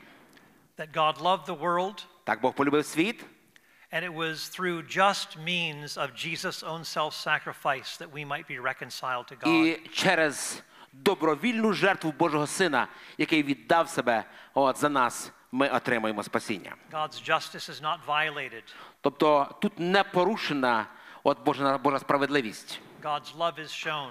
Тут навпаки Божа, Божа, Божа любов явлена. In the cross, love and justice come together.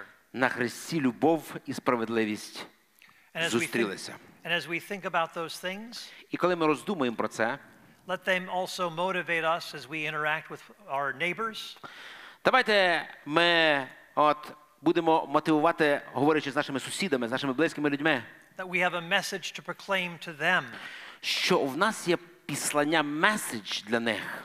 that ultimately our hope is in God. Так, наша надія в кінці кінців вона в Господі. We do what we can to fight injustice, Ми робимо, що в силах наших протистоячи от агресії, несправедливості. but we also belong to a kingdom that cannot be shaken. Але ми також належимо царству, яке от, не можна от, зруйнувати.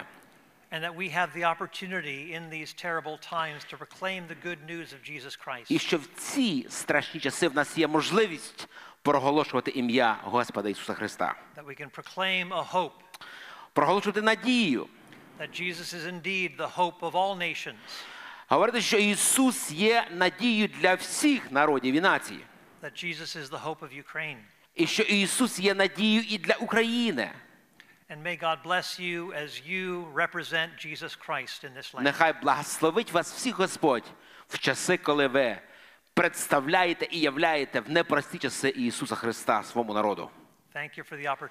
Дякую за можливість, яку ви надали мені сьогодні бути з вами. Хай Бог благословить.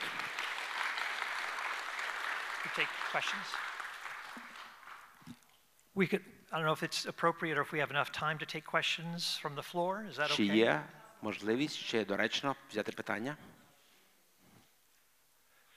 So if you have any questions that have come up, we're happy to try to Якщо engage є with them. питання, які виникли, будь ласка. Maybe you can just call on whomever and we'll go with your judgment.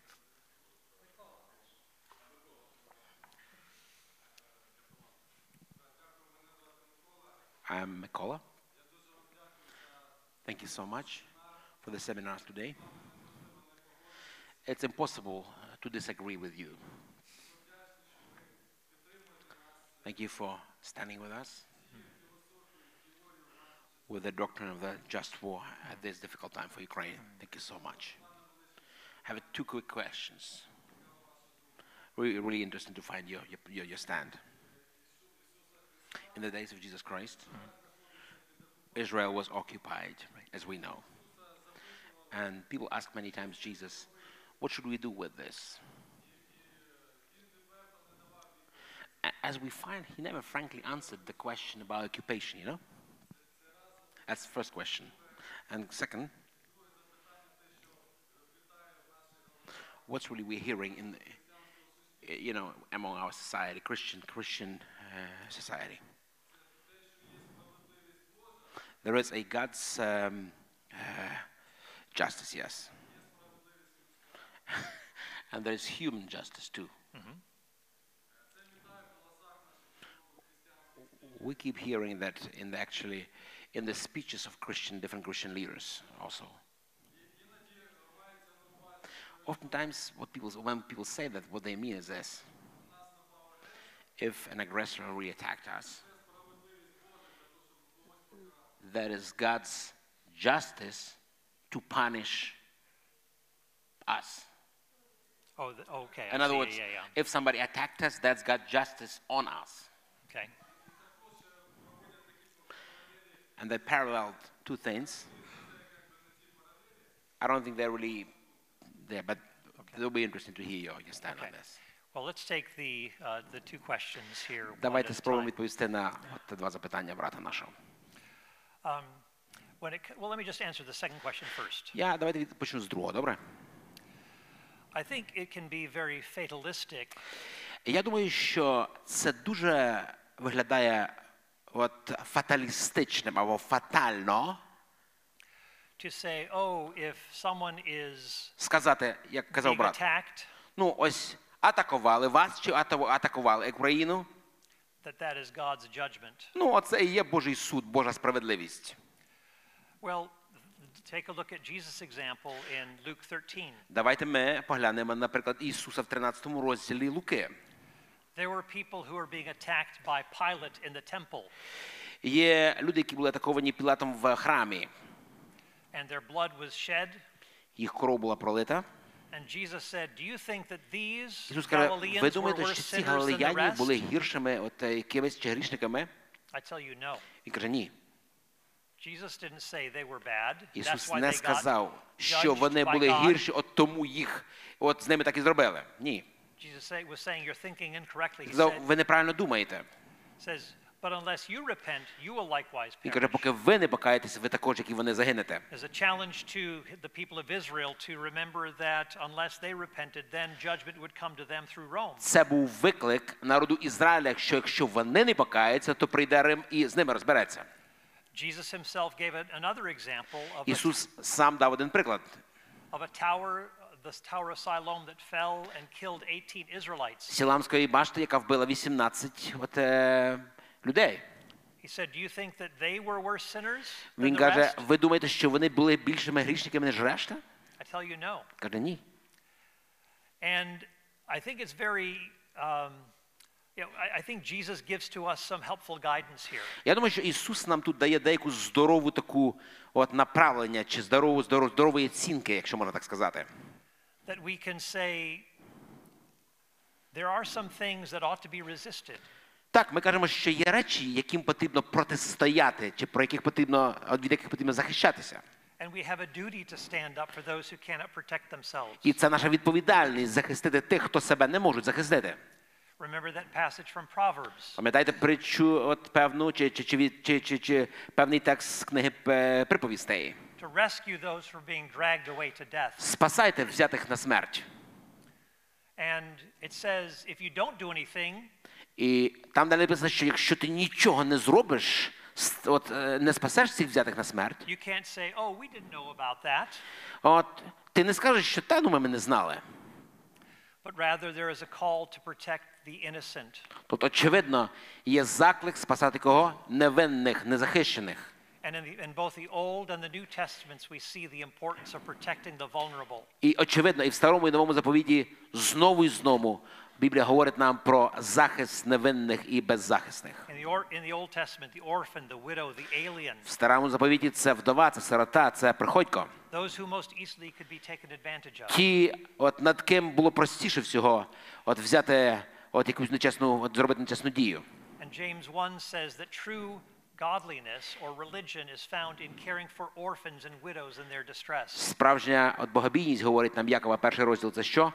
Турбуватися про сирот і про вдів. Це і є справжньою богобійністю. Those who are vulnerable, Хто не захищені, those who will not be able to pay you back. хто ніколи не відплатять вам, не віддадуть назад чим, що ви зробили для них. Так само і уряд чи Господній слуга, як ми читаємо римлянам, от має відповідальність.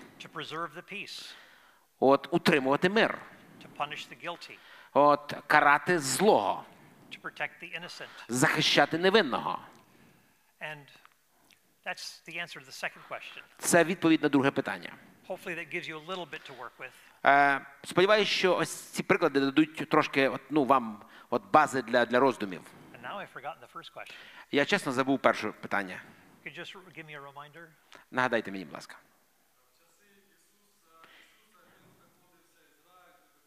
Oh, yeah, the nationalism. Yeah, yeah. Yeah, Okay. yeah, Jesus' you. days in occupation. Yeah. In Jesus' days. So yeah. Jesus is speaking to Jews under Roman rule. Ісус, як він розмовляв з євреями, з юдеями от під час окупації от римської. And of course, many Jews were expecting the Messiah to overthrow the Romans. Звичайно, багато юдеїв, євреїв, вони чекали, що прийде Месія, і він, скажімо так, звільнить їх від цієї окупації римської. But Jesus had a much more important agenda. Але очевидно, що у Ісуса була набагато, набагато важливіша задача, ніж то, про що ми говоримо. to overthrow the evil one. У нього була задача перемогти діла дьявола. Для того і явився Ісус, щоб зруйнувати діла, діла, діла, діла дьявола, говорить перша Яна. We see Jesus going into a synagogue and there's a demon possessed man. Ми бачимо, коли Ісус приходить в е, синагогу і знаходить того одержимого чоловіка. Jesus is known for casting out demons. Ісуса знали як того, хто виганяє демонів. That Jesus sees himself as pushing back and defeating the kingdom of Satan. Він прийшов для того, щоб е, зруйнувати царство сатани. Jesus' primary mission was not to overthrow Rome, Перша місія Ісуса Христа і найбільша місія Христа була не перемогти окупацію, не перемогти Рим. but he would say to his disciples in the Gospel of John, Але він казав до своїх учнів в Євангелії від Івана: "Yeah, Now is the prince of darkness judged. зараз от є цей час злого, чи час темряви. Jesus came to destroy the works of the evil one. Ісус прийшов зруйнувати ді- де- де справи дьявола.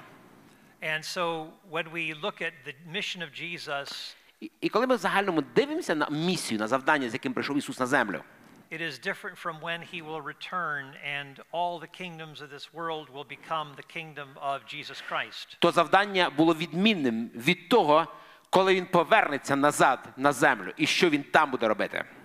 But in the meantime, God has given to human governments the opportunity to exert justice На цей час на землі Бог постановив оці людські уряди, Господнього слугу, як ми читаємо, and where we can have an influence to, to bring justice, maybe through being involved in the political і process, через нього. От сьогодні Боже завдання принести порядок, мир, коли віруючі люди задіяні в політичні процеси для того, щоб був достойний уряд. or to bring about justice in other ways where we, we may not have political power. Чи через інші, можливо, засоби не політичні, от спробувати мати, от, скажімо так, е, порядок. We still have the opportunity to push back the darkness just as Jesus did in his own day. У нас є можливість сьогодні церкві, щоб протистояти духовним силам, як Ісус робив за свої дні. Through good marriages and family life, Як? Через добрий шлюб, через сімейне от, практичне от, е, е, життя, through churches that reach out and touch the lives of others in various церкви, ways. які говорять і проповідують спасіння, роблять добро. So those are some ways in which we, I think, can, can approach that question that you have asked us. Це ті засоби чи інструменти, з якими ми можемо адресувати то, про що ти, брат, запитуєш. So just because Jesus didn't over, come to overthrow Rome, Іншими словами, через те, що Ісус на землі не прийшов от, звільнити людей від окупантів, it doesn't mean that government cannot be an instrument of good in our society. In, in не our day. означає, що уряд, що Господній слуга не має бути от, інструментом добра. Think of how through the use of government, William Wilberforce helped to overthrow slavery. Пам'ятаєте, як от е, Уільям Віблфорс, він от був інструментом, щоб відмінити рабство.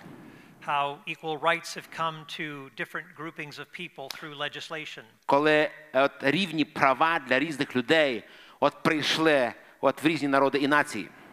We'd love to see more happen, Ми хотіли би, щоб більше було ось цієї справедливості. but we can also see that much good can be done through the exertion of legislation, through people in power, and also people who are outside of the influence of, of government. І ми розуміємо, всякого іншого подібного добра може, от можна от принести в людство через правильні, от скажімо так, закони, через, через, через різні от оці от акти, які, які справді от можуть приносити порядок от в людство. Okay, other question? Ще чи є питання?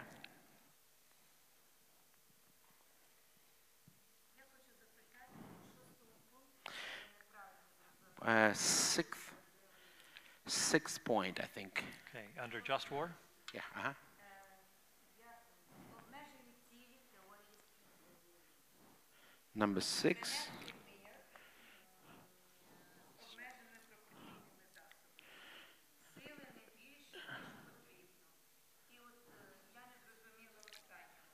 Number six. The goal of war is peace. This one here. Обмежені. Нас зараз схиляють до миру, щоб віддати так, е, щоб віддати територію. Не обов'язково перекладова перемога. Як We are now being pressed into not uh, decisive or not uh, not total victory. You know, maybe only partial victory. Like, like just settling with. Yeah, uh, and settle not- with, with not with the full, no, not with the no, not with the final and total victory. I mean, as a country, that's what we are kind of expected or kind of put Yeah. upon right now. Ukraine is. Right, right, yeah. Um, th- yeah, uh, I'm, as I have come to see things, Ви знаєте, коли я приїхав і побачив ось деякі речі тут в Україні серед вас. and you know, I've interacted with people who ha- have an awareness of military, who have military expertise. мав нагоду спілкуватися з людьми, які мають військові спеціальності, військове розуміння речей. A concern is that if there is simply a settling with Putin, Ось це переживання, я так розумію, про яке ви сестра говорите, щоб нам прийняти якусь таку неповну, да? Про що ви говорите, з Путіним. Віддати чотири, giving up some territories, for Giving up some territory. Допустимо, віддати сам територію, як сестра говорить. Yeah, there we go.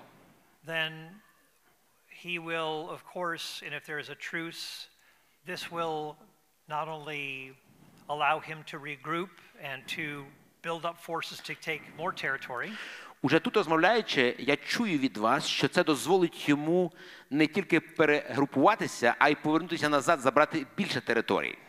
Я чую від вас. and with that kind of emboldening, I think other nations of the world З такої позиції, з таким поглядом, який чують також і інші народи і нації, will also be encouraged to, like China, to take Taiwan, for example, це може продовжити далі, коли це буде за охоченням Китаю взяти частину там в Тайваню. And I, I, I'm, I'm glad that the United States has been helping to uh, provide um, money and material for Ukraine's war. Я радий, що американський уряд він справді допомагає от військовим озброєнням, от фінансами, щоб от ну е, стояти, захищати Україні сам- самих себе. Just like it was important for Britain to have the support of the United States during the Second World War. Так само, як колись Британія отримала допомогу от Америки в Другій світовій війні, щоб відстояти себе. But I, I think that, you know, I think America presently is not as strong as it has been. Але я думаю, що одна з речей от сьогодні, чи виклик, що Америка сьогодні, наш уряд, її позиції не такі міцні, як вони колись були. Uh, the present administration has shown weakness. Адміністрація нашого президента сьогодні вона показує знову і знову певні слабкості. I think that's why Putin was emboldened. Ось чому я вірю, одна з причин, чому Путін дозволив собі то от робити те, що він зараз робить. Ось чому Китай також піднімає голову, тому що наш уряд слабкий. But I think it, it sends an important message not to make truces and to just give in to Putin, Say it again? not to make, me- merely make truces and to just give in to Putin's demands, І це все показує, що ми не повинні здаватися от реаліям і путінським цим всім забаганкам, якщо хочете.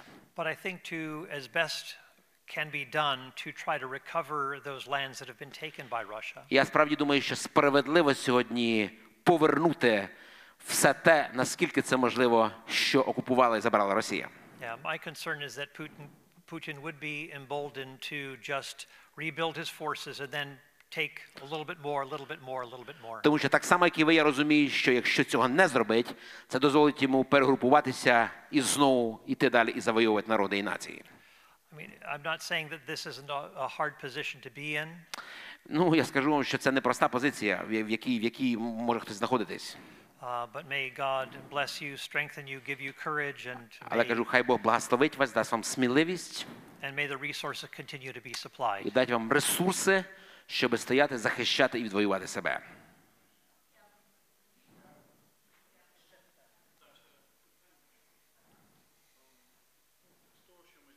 From what we've heard today, pacifism, as we said, wasn't a part of, you know, the teaching of Jesus and uh, to the early church. Question. At what stage the history of Christian church and under what circumstances the pacifism came into the church and became, became so spread, became so prevalent? At what stage? Yeah. The, well, let me just say the common understanding is Дозвольте мені сказати ось що, що загальне розуміння, that the early church was pacifistic up until the time of Constantine in the fourth century. є в тому, що the church was pacifistic. That, this is a common argument from the pacifists. Е, а От пацифісти загальному вони аргументують, що церква була пацифічною, е, пацифі, пацифістською до Константина, до 4 століття. And then the church and the government became intertwined. А потім, коли церква і коли уряд вони злилися, стали в дружбі чи єдиними. And that, uh, say, in, in large part after the Reformation, А потім більшою частиною вже після реформації, 500 years ago, от 500 років тому назад, and the rising up of, uh, of, of pacifism of Anabaptists коли during that period, повстав пацифізм анабаптистів 500 років тому назад, they broke with a common tradition of the just war view that had been held for centuries. анабаптизм від- відмовився від традиції, яка до цього існувала сторіччями. Uh, but there were instances in you know, the early centuries of the Christian faith Але були приклади навіть в перші століття християнської віри. For example, where, where, where bishops would stand up against rulers who acted unjustly and abused their power. коли єпископи вони протистояли певним державним, от скажімо так, е, е, людям чи першим певним державним особам, які діяли несправедливо стосовно церкви чи відносно єпископів. And you know, as I said before, you know, the you know, so that there were certain, you know, within the early church, you know, for, in the first few centuries, Christian soldiering was common. В перші от е, віки, як ми говоримо, да, ось я казав вже, що християнські солдати в Римській імперії це була по- поширена річ, And the прак- church практикована річ. and the uh, um, the third century church father Tertullian said І Тертуліан, а от отець е, чи, чи один з отців церкви третього століття, він сказав, that Christians are everywhere. They are in camps. They are in you know, you know all of these military installations. They are found throughout the Roman uh, army. Християни сьогодні ну, він казав навколо нас скрізь. От в армії, в цих християнських арміях, от е, в цих в цих частинах от, армійських скрізь. So, so l- like I said, I, th- I think the pacifistic argument that the early church, that the New Testament and the early church were utterly pacifistic, uh, just doesn't match with history. Через то стверджувати от, е, і погоджуватись з пацифістським поглядом, що взагалі першоапостольські, от перші сторіччя були повністю пацифі, пацифістами, це неправда. But I'd say during the, you know, after the Ref- Protestant Reformation, that was when we started to see more of the Anabaptistic, pacifistic emphasis. Але правда, що після от, реформації з анабаптистами прийшов ось цей от, пацифістський такий погляд. Right there? Coming out of the hole.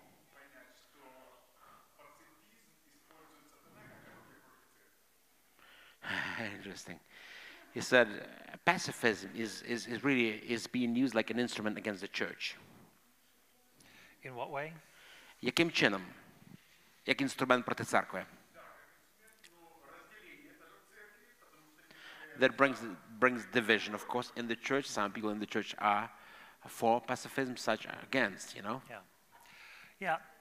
I, I would say whether one is a pacifist or one holds to just war, Ну, я би сказав, що якщо ми говоримо в церкві про чи то пацифіста, чи то, хто тримається доктрини справедливої війни, our ultimate allegiance is to Jesus Christ. треба і тим, і тим сказати, послухайте, наше посвячення найбільше і найвище Ісусу Христу над усім, це точно.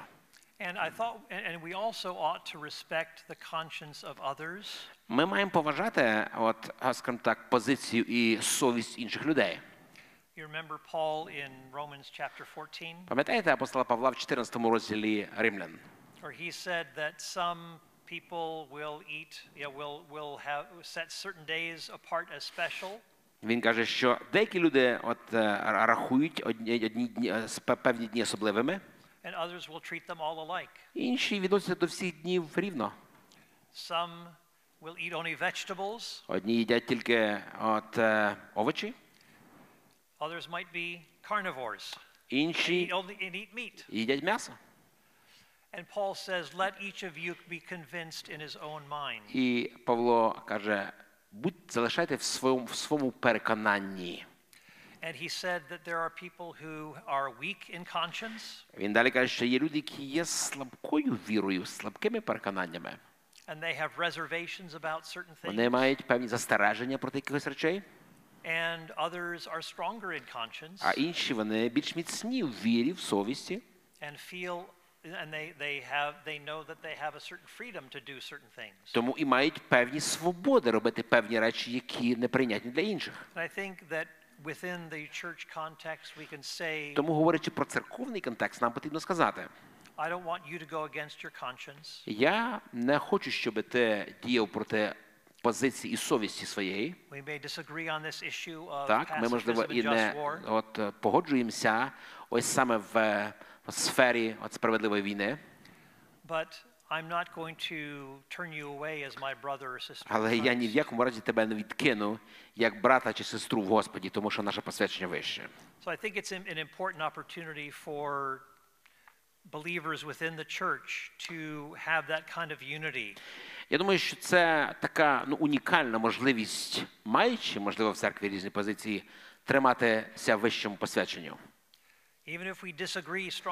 Навіть якщо ми в чомусь не згоджуємося і досить ну так серйозно, rather than shaming someone because that person doesn't hold to the just war view, замість того, щоб викликати комусь там от стиди позор, як кажуть в народі, да? we hold to our commonality in ні, ні, ми тримаємося нашому вищому посвяченні у Христі.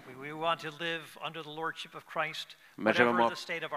Під господством Христа, от з тою совістю і позицією і віруванням, яке ми маємо. For example, Наприклад, my own brother Victor, мій брат, рідний брат Віктор, he is a pacifist, він пацифіст. and we disagree on this issue. Ми послухайте, ми не згоджуємося в цьому питанні.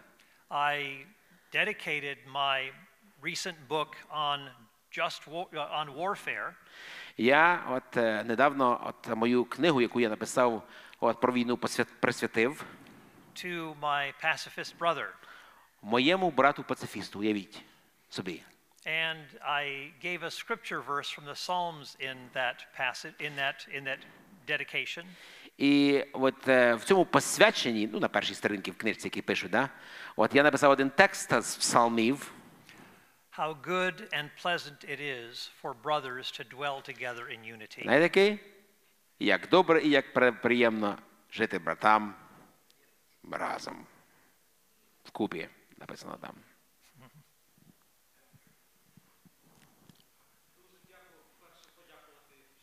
Thank you so much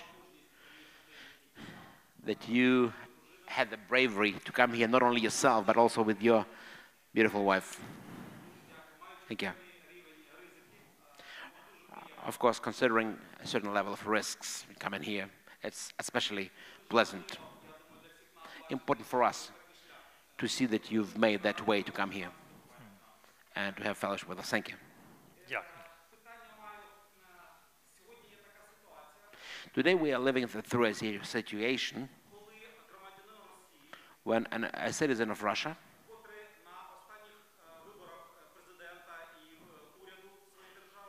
who is at the last election of the president and of the government of his country.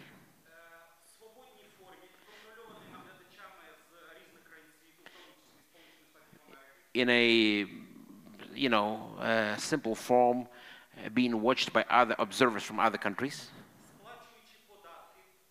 paying the, paying the tax and supporting the uh, in, in and outer uh, policy of the country, supporting the aggressive rhetor uh, rhetor rhetorics.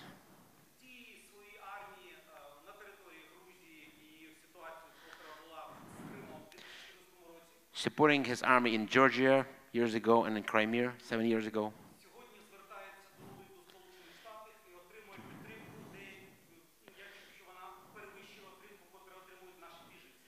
Today he's uh, talking to American government and he's receiving a support even bigger than our refugees, uh, saying that, you know, uh, ще раз повторіть останнє? заявляючи, що вони ну, було зазначено, що треба підтримувати тих, хто не підтримує Путіна. Але для цього вони зробили свої Okay. Uh, saying that uh, you know he is not supporting. I, I guess he's talking about Russians, uh, some Russian citizen who is uh, trying to find a way to America, and uh, he's saying that he's not supporting his uh, aggressive president of Russia.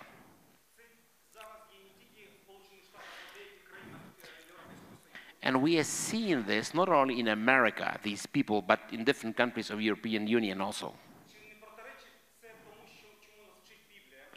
Don't you think it's really uh, standing against what the Bible teaches us? When, when people would sin, all the Israel would, would, would carry the responsibility.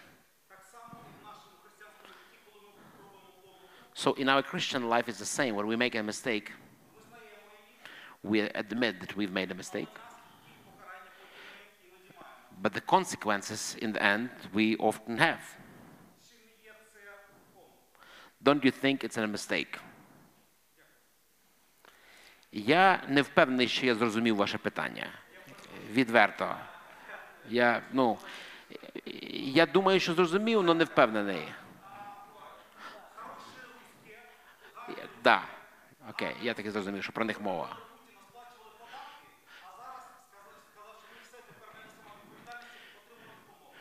Good Russians who chose, that's a short version, good Russians who chose uh, Putin, who pay the taxes, now they are supporting the Western support and help, America and other countries, and saying, well, we're responsible.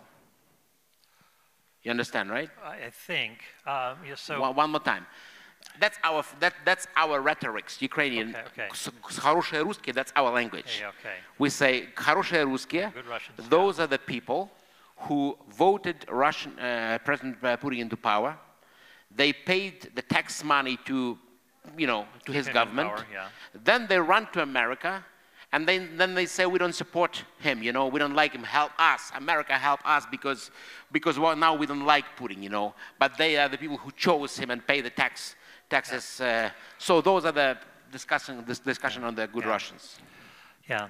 Of course, Putin changed the constitution on those who voted for him, Да. and they haven't been able to get rid of him. Можна більше того сказати, що Путін навіть конституцію поміняв, от до того, що ви вже сказали, от за, за от з тими людьми, які за нього голосували. Можна продовжувати те, що ви сказали. I don't think those who voted for him thought that the constitution would therefore become you know, permanently supportive of Putin, but would also allow for successors to Putin.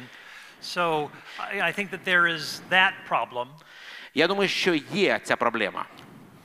I also think that there may be some s- cir- circumstances where people say, this man has ruined our country.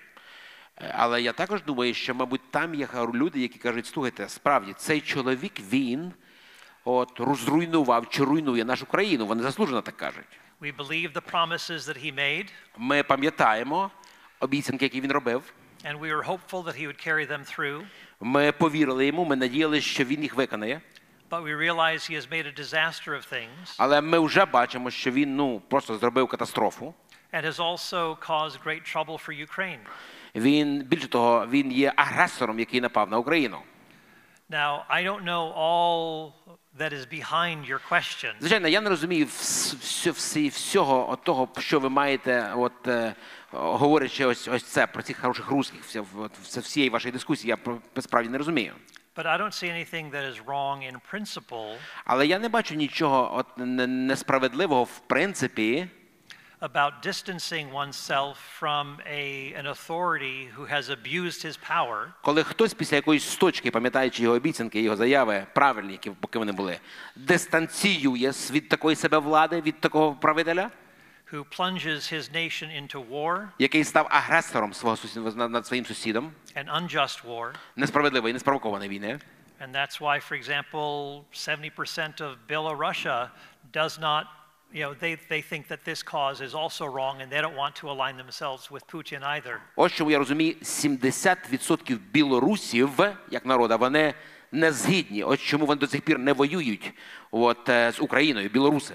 But maybe there's more behind your question than I realize, but Але, on the мабуть, є трохи surface, більше за вашим питанням, яке чого я не розумію. Але з того, що я розумію, з того, що ви говорили, запитували, but on the surface, I don't see anything that is inherently problematic with that move of dis- Russians distancing themselves from Putin. Я не бачу, що є щось неправильне в тому, коли люди на певному етапі зупиняють і обрізають себе, і навіть шукають допомоги, як ви сказали- сказали. Я не думаю, що тут є щось неправильне. Але ну можливо, нам потрібно трошки детальніше поговорити про те, що ви от, намагаєтесь е, ну, отримати відповідь.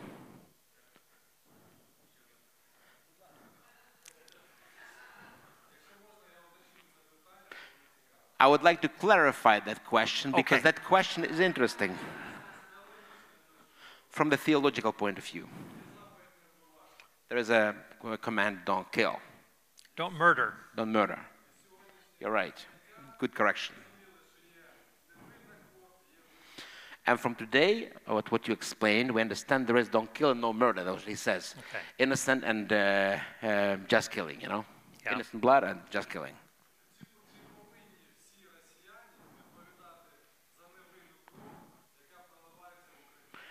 Do all the Russians are responsible for not guilty blood shed here in Ukraine? Do Yeah. all the Russians responsible for the bloodshed, unjust bloodshed that is taking place in, in Ukraine? May I add little historical detail? It's also to do with the, with, with the Germans who bombarded Dresden in The for al- the allies, 1944. Yeah, yeah, right.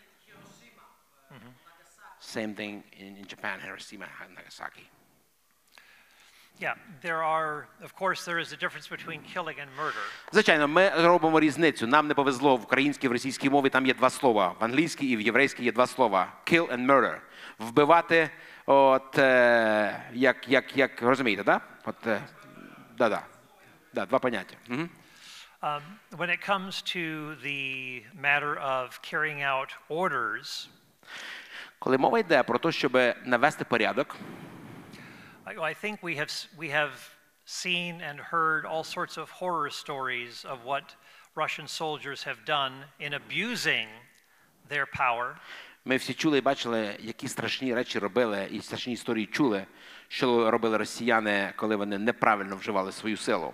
For example, the, uh, you know, again, intentionally killing non-combatants, raping women, and so forth. Наприклад, вбиваючи не військових, цивільних, от, е, гвалтували жінок і подібне. I mean, those are the kinds of acts that are reprehensible and they should know better. Такі дії, звичайно, вони недопустимі. Вони просто мали знати і знали, що вони робили неправильно. Uh, and to say that they're just following orders is a uh, basically it's kind of a passivity that refuses to acknowledge personal responsibility. І розказати таким людям, що ми не розуміли, що ми робили. Ні, це як мінімум пасивність, це небажання взяти відповідальність за свої дії. Свідомо, от, е, небажання. And when you think about the Nuremberg trials, Коли ми згадуємо той Нюрн- Нюрнберзький процес, and people were saying, "Well, I was just following orders," Коли деякі нацисти казали, та ну я просто виконував накази. and those who were saying that were asked, "Is there not a law above all laws?" Їх от у відповідь запитували: хіба ви не розуміли, що є закон над усіма законами? Отак їх запитали на процесі. And it is a reminder that human beings still have consciences, Таке питання нацистам нагадує нам просту істину, що людина, створена в образі Божому, все ще має закон над законами, тобто має совість. that there have been Russian soldiers who have abandoned the army because they know this is an unjust war. Є приклади російських солдат, які залишали ось таку армію, от тому що вони не могли брати участь по переконанню і совісті в таких діях. And while there is some, again, measure for those who perhaps are just taking Putin's word for it, А ті, які просто взяли, от, скажімо так, і почали виконувати слово чи накази Путіна, uh, you know, I, I don't know their hearts. ну я не знаю їхніх сердець, їхньої мотивації. I think there's been enough disagreement within the media, within Russia itself, to, I think, call some of those things into question. Я думаю, що сьогодні і в медіапросторі, і в Раші, от і в самій Раші, от є багато, скажімо так, ну непогодження всяко дискусії от, відносно цього питання. But obviously, Putin himself has much blood on his hands for which he is accountable to God. Але звичайно, на руках от е, Путіна є багато крові, за яку він буде відповідати перед Богом. So perhaps that gives a little bit of a picture. uh, Можливо, це трошки дає от, ну, якесь розуміння картини.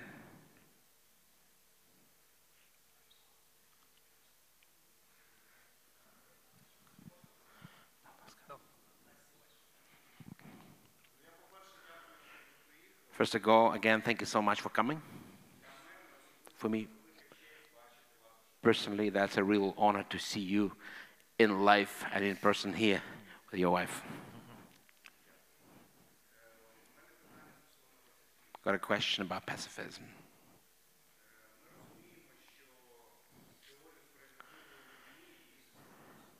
We understand that the whole doctrine or the theory of, the just war was systemized. Uh, in the fourth century, one of the fathers, Augustine, and the, uh, different people brought it and it's been systemized. Is there a similar systematiz- systematization with pacifists? Have they systemized their teachers, uh, you know, into some kind of? Do they have it? Yeah, I mean, pacifists, j- it takes, there are many different versions of pacifism. Е, Треба сказати, що є багато різних форм пацифізму. Uh, originally, it, during the time of the Reformation, Від початку від, від, від, від часів реформації there was a, uh, in 1615, в, е, 1615 році there was what was called the Schleitheim Confession by the Anabaptists. Schleitheim. було то, що називалося Schleim Confession. Якась, який, як, я розумію, confession – це конфесія. А визнання було певне от, серед анабаптистів, певне визнання от, е, в цей час серед анабаптистів.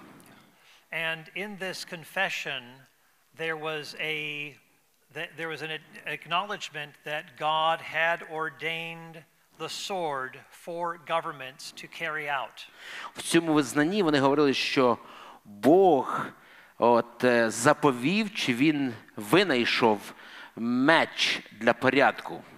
So they saw the rightful place of the government to execute criminals, to, uh, to use force to stop uh, people from doing harm and so forth. Тобто вони, вони визнавали, що Господньому слузі чи уряду державі Бог дав право використовувати меч для наведення порядку. But that Christians should not be involved in government themselves. Але християни не мають брати участь в цьому. So it wasn't under the order of Christ. От по повелінню Христа. But there are, in, in more recent days, people have rejected the Schleitheim Confession. Але пацифісти вже останніх часів вони відкинули оцей, цю, кон- це, це, це визнання, кон- от, е, яке, яке, яке було в 16 в 1615 році. And they don't even want to allow for the government to have the proper role of using the sword. Останні пацифісти вони навіть не згоджуються, щоб уряд використовував меч або зброю. And they have a uniformly negative assessment of government regardless. Більш того, ці останні пацифісти вони взагалі от, негативно відносяться до уряду, до держави як такої. And that it would be impossible for a Christian to serve in the government. Тому вони навіть не погоджуються з тим, щоб християнин він служив в уряді чи служив в державних якихось от, е, установах. So that has changed. От, тобто, це, як я сказав, вже змінилося. And you also have various versions of pacifism, various types of pacifism. Є, як я сказав, різні форми, різні відтінки пацифізму. And a pacifist friend of mine has written a book that classifies a number of these. Мій друг пацифіст він написав книгу, яка кваліфікує різні групи цих пацифістів. So, for example, you might have pacifists who say, you know, n- you know, not to engage in any kind of resistance, Є пацифісти, які кажуть, от е, ми не маємо права протистояти ніякому злу. Other pacifists will say you can say resist someone who breaks into your home, Є пацифісти, інші кажуть, ти можеш захищатися від того зла чи когось, хто ломається тобі в хату, в двері. and to try to subdue that person until the police come. І якось зупинити його, поки поліція не приїде. Of course, they need to have the police to help them out. Звичайно, вони ж не думають, що все-таки поліція потрібно, щоб була поліція, щоб прийшла. But to say kill someone who is breaking into your home, they would not they would not Але ця група пацифістів каже, вбивати ні, ні, навіть тому, хто ламається тобі в двері, ні в якому разі. Якось зупинити, зв'язати, поки поліція не вийде, не приїде. And then there are others who simply will talk about the the importance of they call it uh, peacemaking. Є ще інші пацифісти, форми, відтінки, які кажуть, ні, ні, ні, ми повністю миротворці, ми маємо знайти мир. and taking different pathways of involvement to uh, challenge uh, the use of force, the use of power, the you know, and, and- and fundamentally being you know, there's a kind of a resistance to the idea of force or coercive force overall. В цьому відтінку пацифістів ніякого насилля, ніякої сили, ніякого протистояння. But some will permit it, say, for police and, and so forth. де, деякі, ну, поліції окей, але не більше. Тобто різні відтінки. Yeah, so, so, so there are different systematizations of pacifism that are available today. систематизації пацифістів Yeah, iznújiť. Yeah, one more question.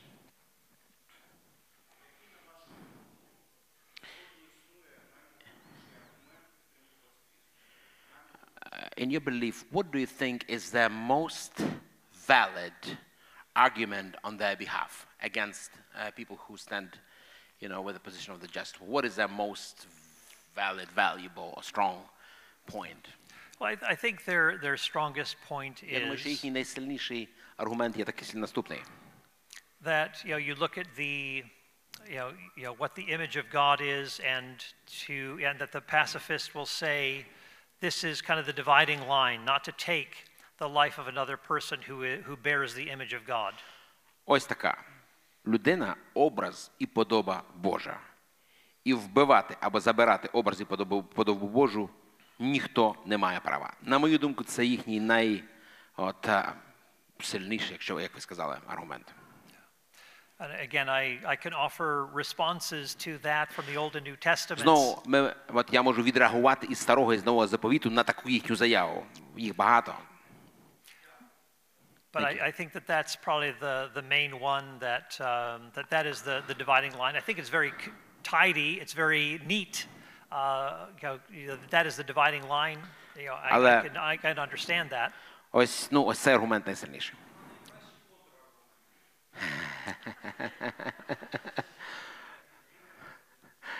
What is the counter argument?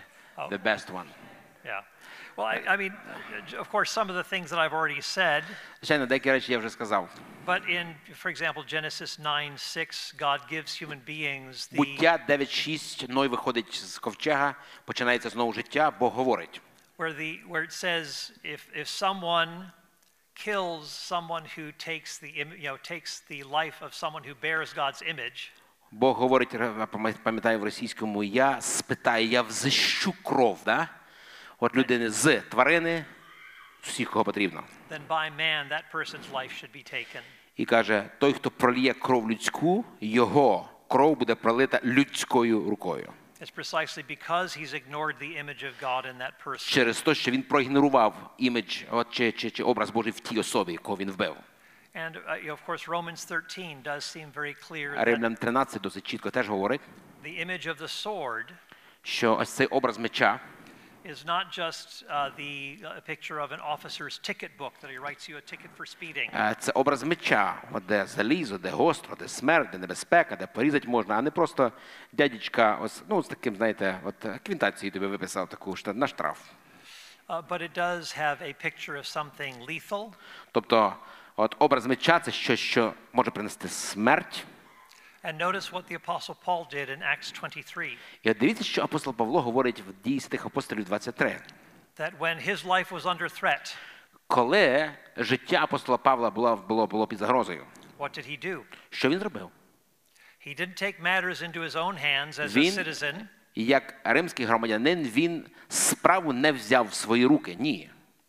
He appealed to the centurion, the head of the army, Він звернувся до сотника, до голови армії, от про захист. and he appealed to the Roman army for protection, which he received as a Roman як ми говорили, 400, скільки там 70 тих солдатів його от спасали з тої ситуації.